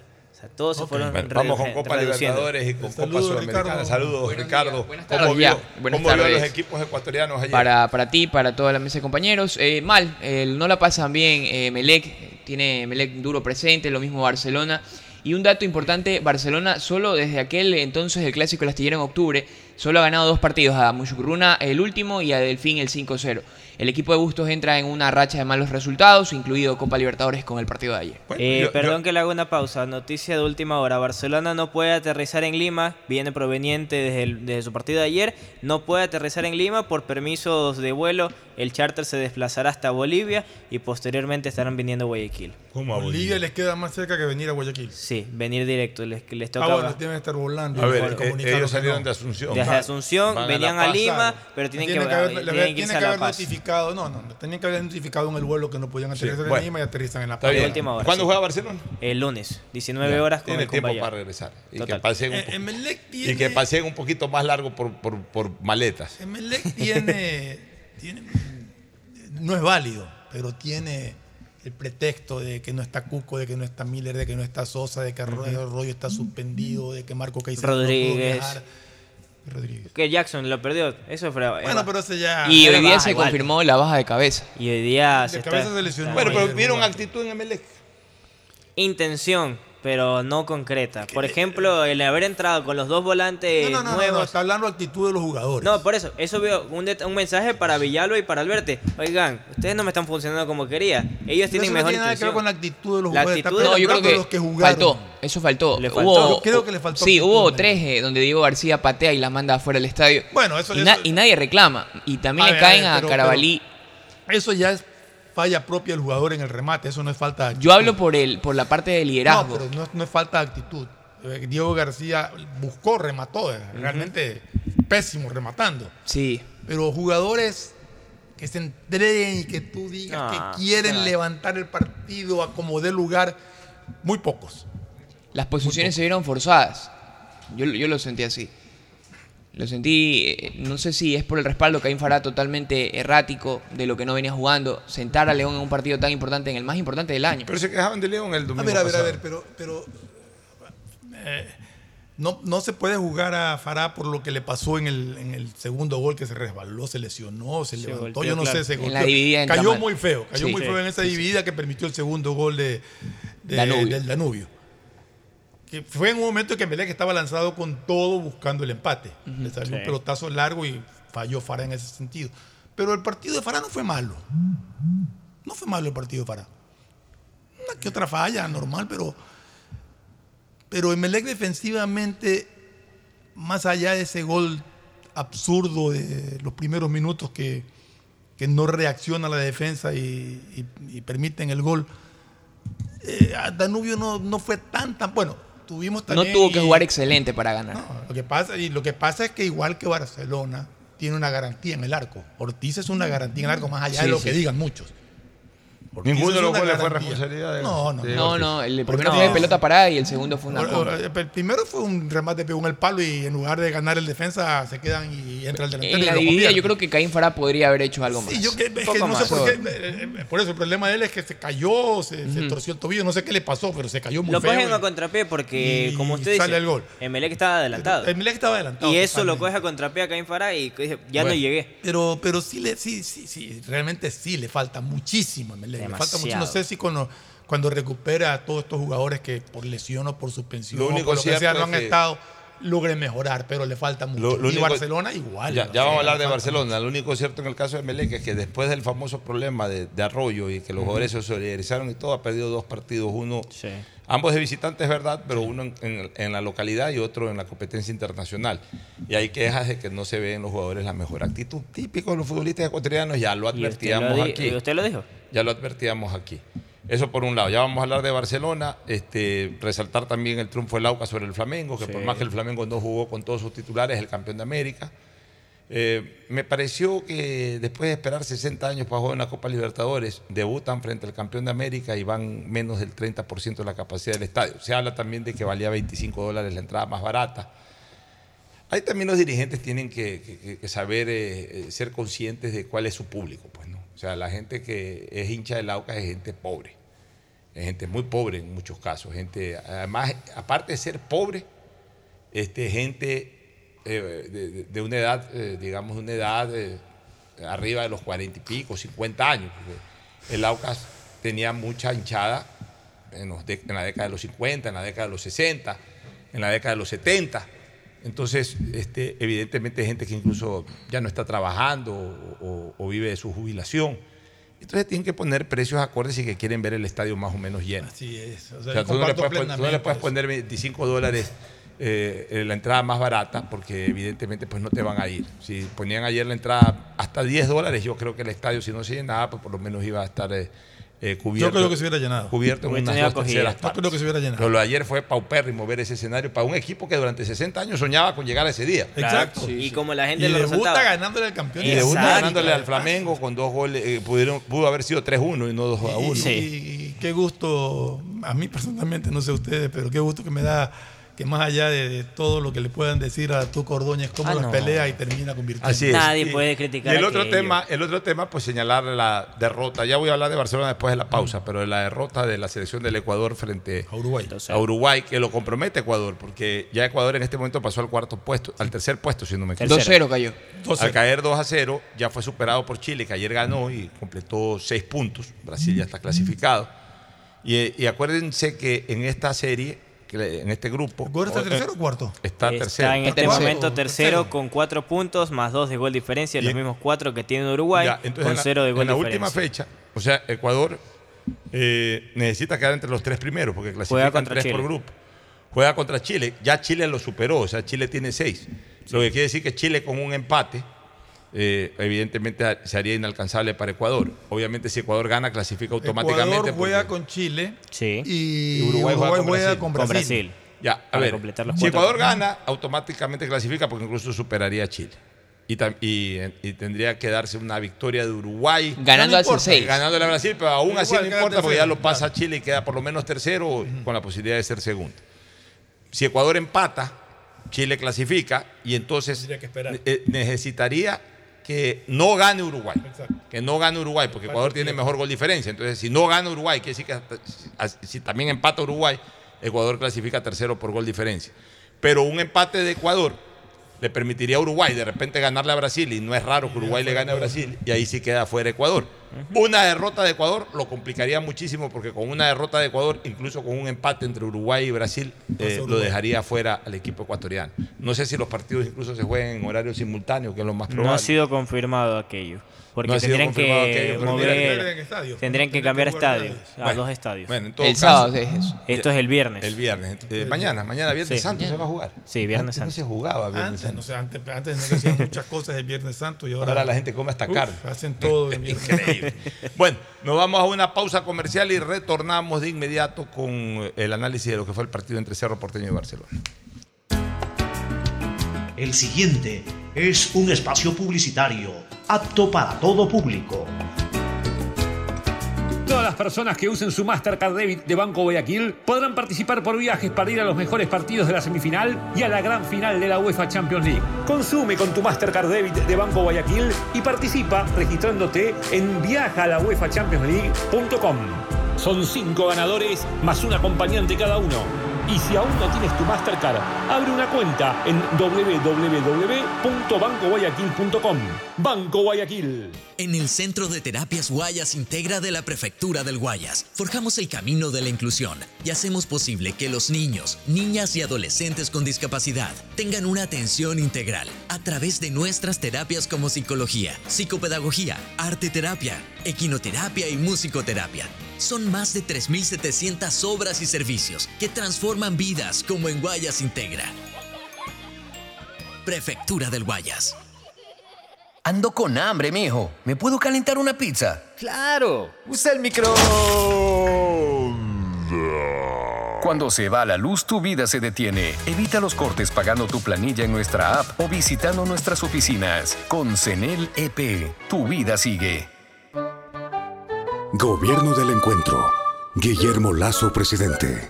Pedagogía, diseño, medicina, arquitectura, comercio, turismo, nutrición, literatura, computación, psicología, trabajo social, electricidad, agronomía, animación digital. La verdad es que tenemos tantas carreras que ofrecerte que no nos alcanzan en esta cuña. Ven a la Feria de Estudios de la UCSG y descúbrelas todas. Te esperamos este 5 de agosto, de 8 a 17 horas, en la avenida Carlos Julio Arosemena, kilómetro 1 y medio. Tenemos muchas sorpresas y beneficios para ti. Universidad Católica de Santiago de Guayaquil. Nuevas historias, nuevos líderes. Mi amor, acuérdate que hoy quedamos en ver la última temporada de la serie en tu casa. Verás, el trato fue quien se adelanta e invita a la pizza. ¿Cuál era tu pizza favorita?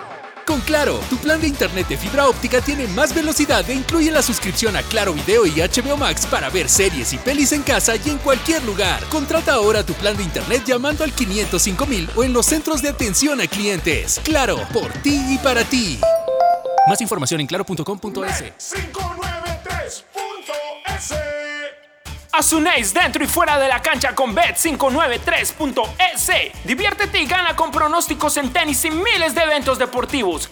Bet593.es, sponsor oficial de la Federación Ecuatoriana de Tenis, con el respaldo de Lotería Nacional. Aplican condiciones y restricciones. Bet593.es.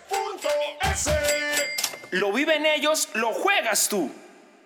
Si la placa de tu vehículo termina en 2, realiza su revisión técnica vehicular durante todo el mes de marzo. Paga la matrícula. Separa turno desde las 7 de la mañana, de lunes a sábado, en todos los centros de matriculación. No lo olvides, todas las placas terminadas en 2 realizan la revisión en marzo. ATM, trabaja por ti. Hola, vengo del futuro a contarte cómo será.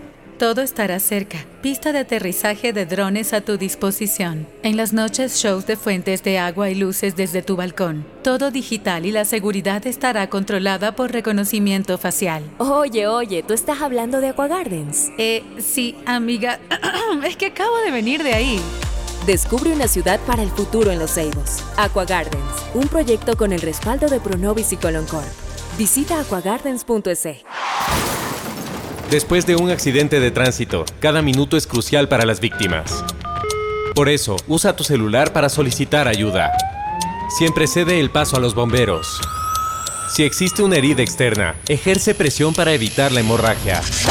En caso de lesiones graves, espera la asistencia de paramédicos o personal de rescate. Cuida tu vida, conduce con precaución y actúa a tiempo. La prevención es la clave. Este es un mensaje del Benemérito Cuerpo de Bomberos de Guayaquil. En Guayaquil podemos presumir que tenemos un aeropuerto de lujo, porque desde 2007, la ASI, el Consejo Internacional de Aeropuertos, nos ha premiado año tras año como el mejor aeropuerto de Latinoamérica y el Caribe, en la categoría de 2 a 5 millones de pasajeros al año. Y además, este año nos premiaron como el recorrido aeroportuario más sencillo, el personal más dedicado, el aeropuerto más agradable y el aeropuerto más limpio de toda Latinoamérica y el Caribe. Premios otorgados por medio de encuestas a pasajeros de todo el mundo. Si ahora hemos sido tan premiados, imagínate con el nuevo aeropuerto. Autoridad Aeroportuaria y la Alcaldía de Guayaquil. Transformar para bien la vida de miles de familias guayacenses. Es lo que hemos hecho con las misiones humanitarias. Prefectura del Guayas, a través de alianzas estratégicas, continúa beneficiando con cirugías gratuitas para patologías como ortopedia, cataratas, hernias umbilicales, labios y paladar fisurado. Son más de 3.700 obras y servicios para Guayas. Sí, es mucho lo que hemos hecho y seguiremos haciendo. Prefectura del Guayas. Viaja conectado con Internet a más de 150 países al mejor precio con el chip internacional Smart SIM de Smartphone Soluciones. Estamos 24 horas en los aeropuertos de Guayaquil y Quito, pasando migración junto al Duty Free. También en Plaza Quil, local 55, en San Borondón, en la avenida principal de Entre Ríos. Lo importante es que cuando viajes estés conectado, sin esperar conectarte un Wi-Fi. Conéctate directamente con tu chip al teléfono celular que quieras llamar a través del WhatsApp o de manera directa. No lo olvides, Smart SIM de Smartphone Soluciones te espera en el aeropuerto con atención 24 horas. Vuelven los recreos, el deporte y las materias que más te gustan. Por eso, ponte pilas este regreso a clases con Mole El Fortín. Sí, por cada 15 dólares de compras participa por tres espectaculares iPads, 5 fabulosas laptops y 25 mochilas full equipadas para iniciar tus clases de la mejor forma.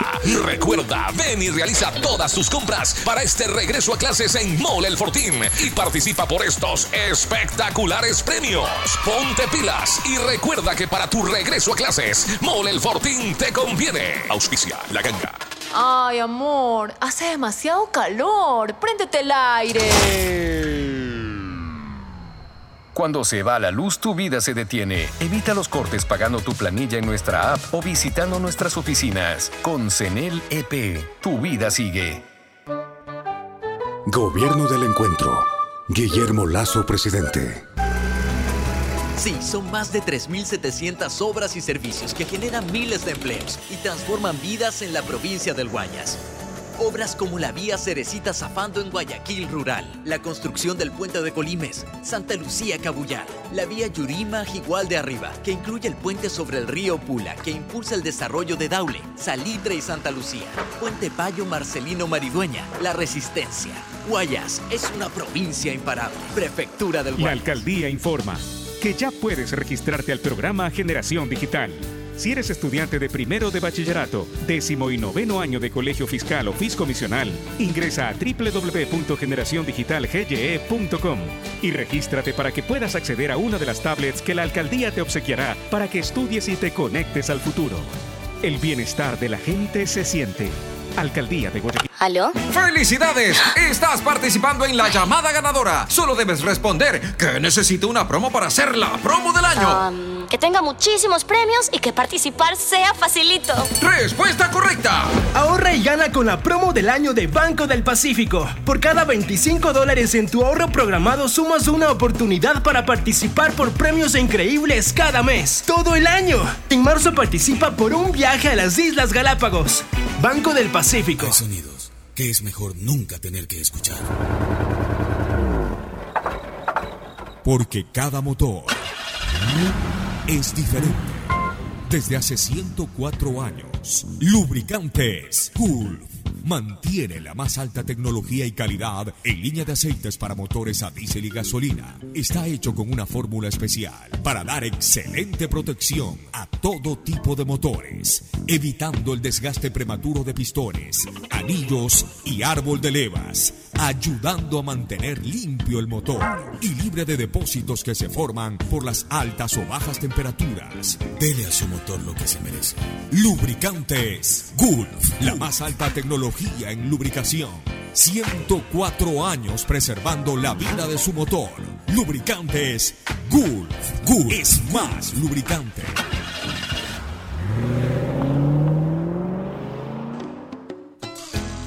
Fin del espacio publicitario. Usted está escuchando un programa de opinión, categoría O, apto para todo público. Muy bien, muchas gracias nuevamente por estar en, nuestra sintonía. Hablemos un poquito del partido de Barcelona de ayer. Es un equipo al que yo lo califiqué anoche, no anoche, lo he venido calificando desde que comenzó a armarse para esta temporada 2023, un equipo barato. Cuando yo hablo de un equipo barato, estoy hablando de que es un equipo sin mayor peso, sin jugadores de mayor jerarquía para la competencia internacional. Un equipo muy parecido al del año pasado, muy parecido al del año pasado. Y cuando eh, se advertía el hecho de que Barcelona clasificó a la Copa Libertadores del 2023, siempre se dijo de que había que armar un equipo, si se quería aspirar a, a algo protagónico, un equipo con jugadores de mayor peso. ¿Qué se ha traído? Se ha traído jugadores de, del Aucas, que por más que fuera campeón, pero el Aucas es campeón en la competencia local. Fredo que debe ser un eh, ha sido un muy buen delantero local, pero no es un delantero de jerarquía, igual Bowman, delantero local, no es un delantero de jerarquía. Este chico Rodríguez, un experimento. ¿Ah? Es una apuesta. Es el más Es una joven. apuesta. Es el más joven de los tres. Díaz, sí es un jugador de jerarquía, pero ya Díaz está, está jugando ya ni siquiera con hilo en el carrete. O sea, y. Díaz ya está jugando porque no. pues, A ver, la gente critica a Díaz. ¿Y por qué no trajeron un 10? Traigan un 10 y lo ponen a, a Cortés que viene descendiendo con el 9 de octubre. Que no puede aparte viajar Y al aparte exterior. de sus limitaciones. Titi Ortiz ya, ese por lo menos ganó una Copa Sudamericana, ya ese tiene algo de Y es el jerarquía. que mejor cambió el ritmo Ya, ayer. eh, eh, eh, Burray también ya un arquero que adquirió jerarquía con un título, que adquirió jerarquía con una clasificación a semifinales de Copa, ya eso es otra cosa. Y el resto son jugadores portocarreros, o sea, son jugadores que han venido jugando en, en- en- en equipos, eh, creo que en el Muchurruna, en el Macará, o sea, con el respeto que se merecen, se merecen todos esos clubes, pero, pero eh, no son jugadores para, para pelear verdaderamente protagonismo en la Copa Libertadores. Entonces tenía que perder ante un equipo como Cerro Porteño que no, no es nada del otro mundo. O sea, evidentemente eh, el Barcelona 2021 que fue a la bombonera y empató, que enfrentó a Santos y ganó, Claro, no es. eh, es otro tipo otro. de equipo. Es otro tipo de equipo. O sea, por algo lo hizo. Ahora, eh, el perder con Cerro Porteño ya nos da una señal y, y mucha gente le mete la culpa al técnico. También digo lo mismo de Bustos. Bustos es un técnico para equipo barato.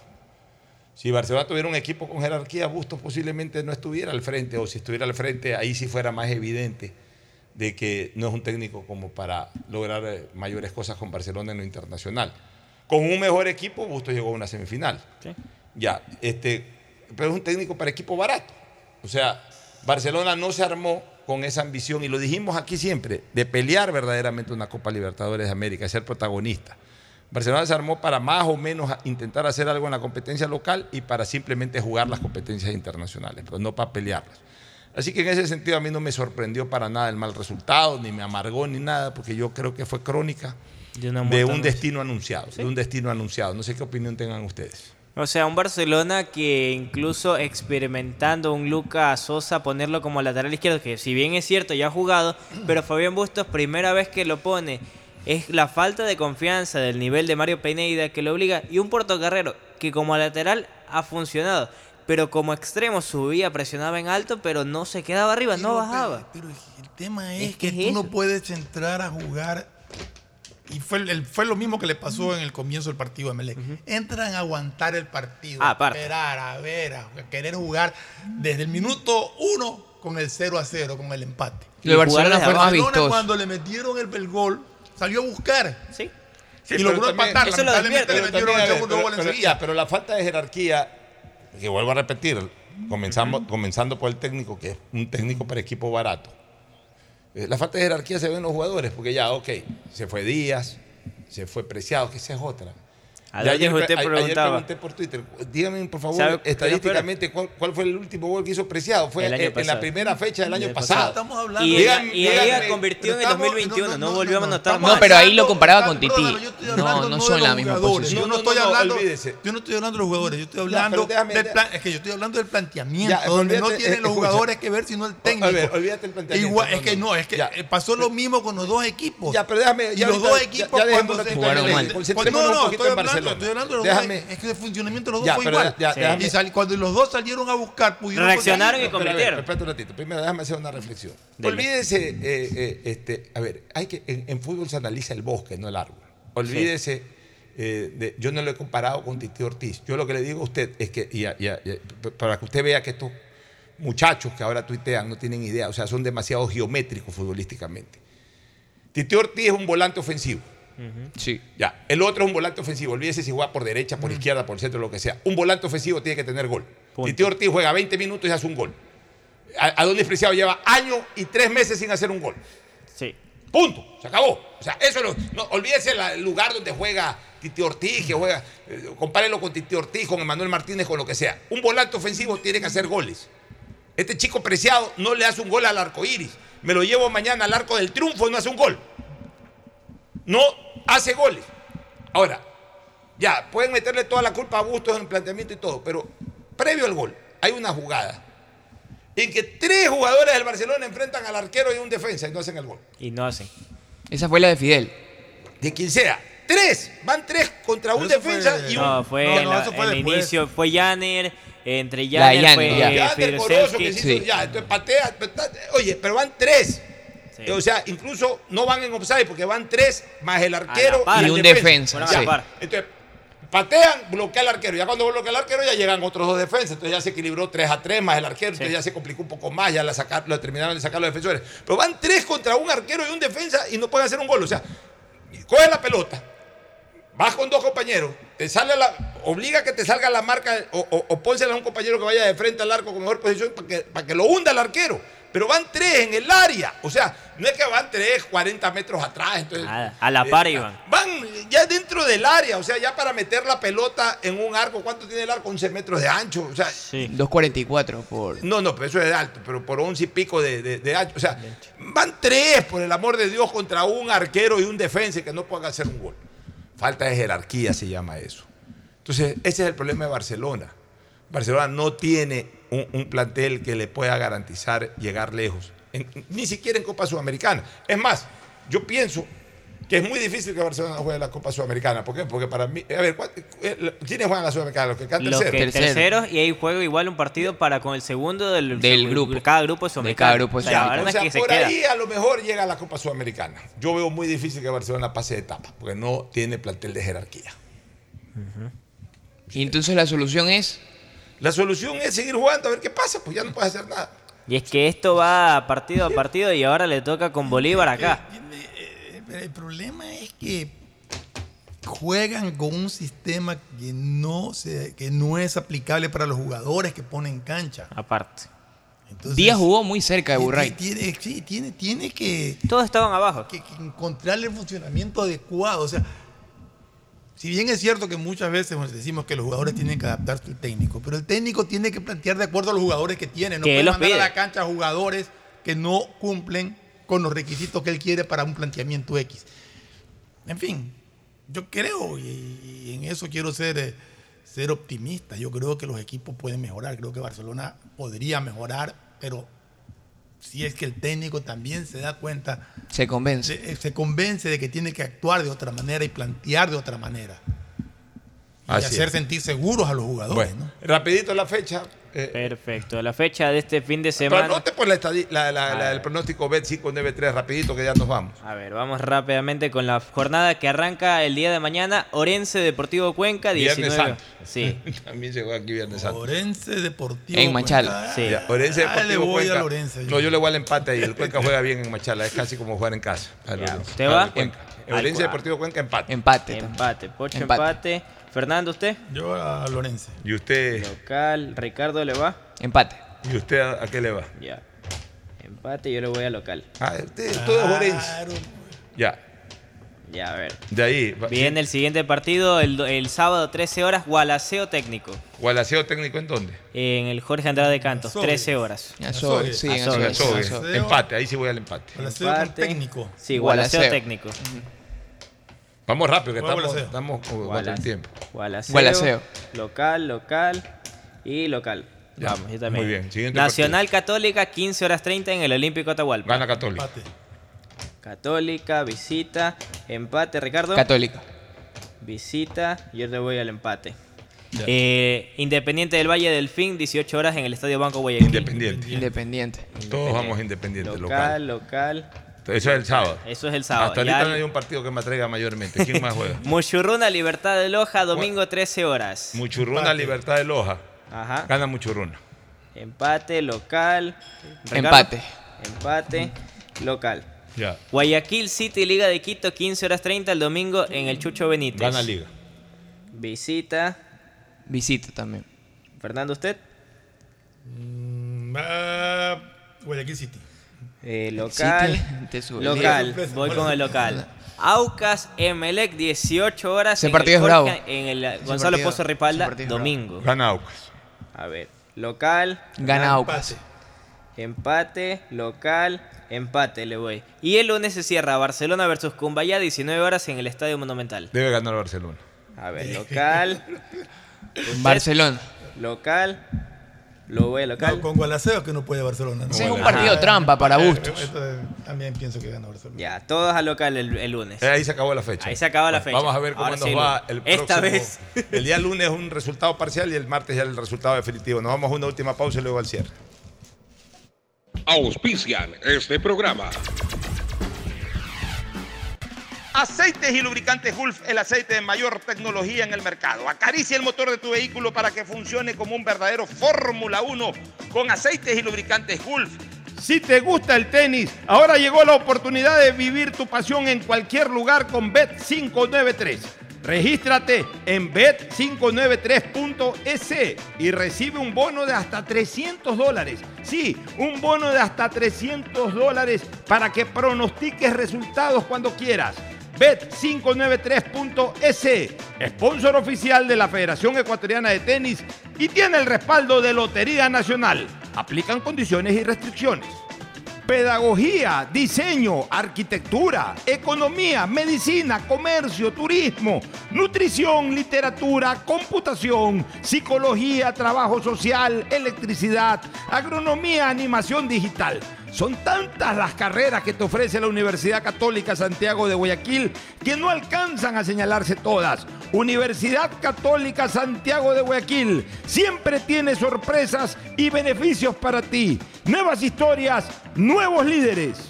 Con Claro tienes gigas gratis para ver YouTube activando tus paquetes prepago desde 3 dólares.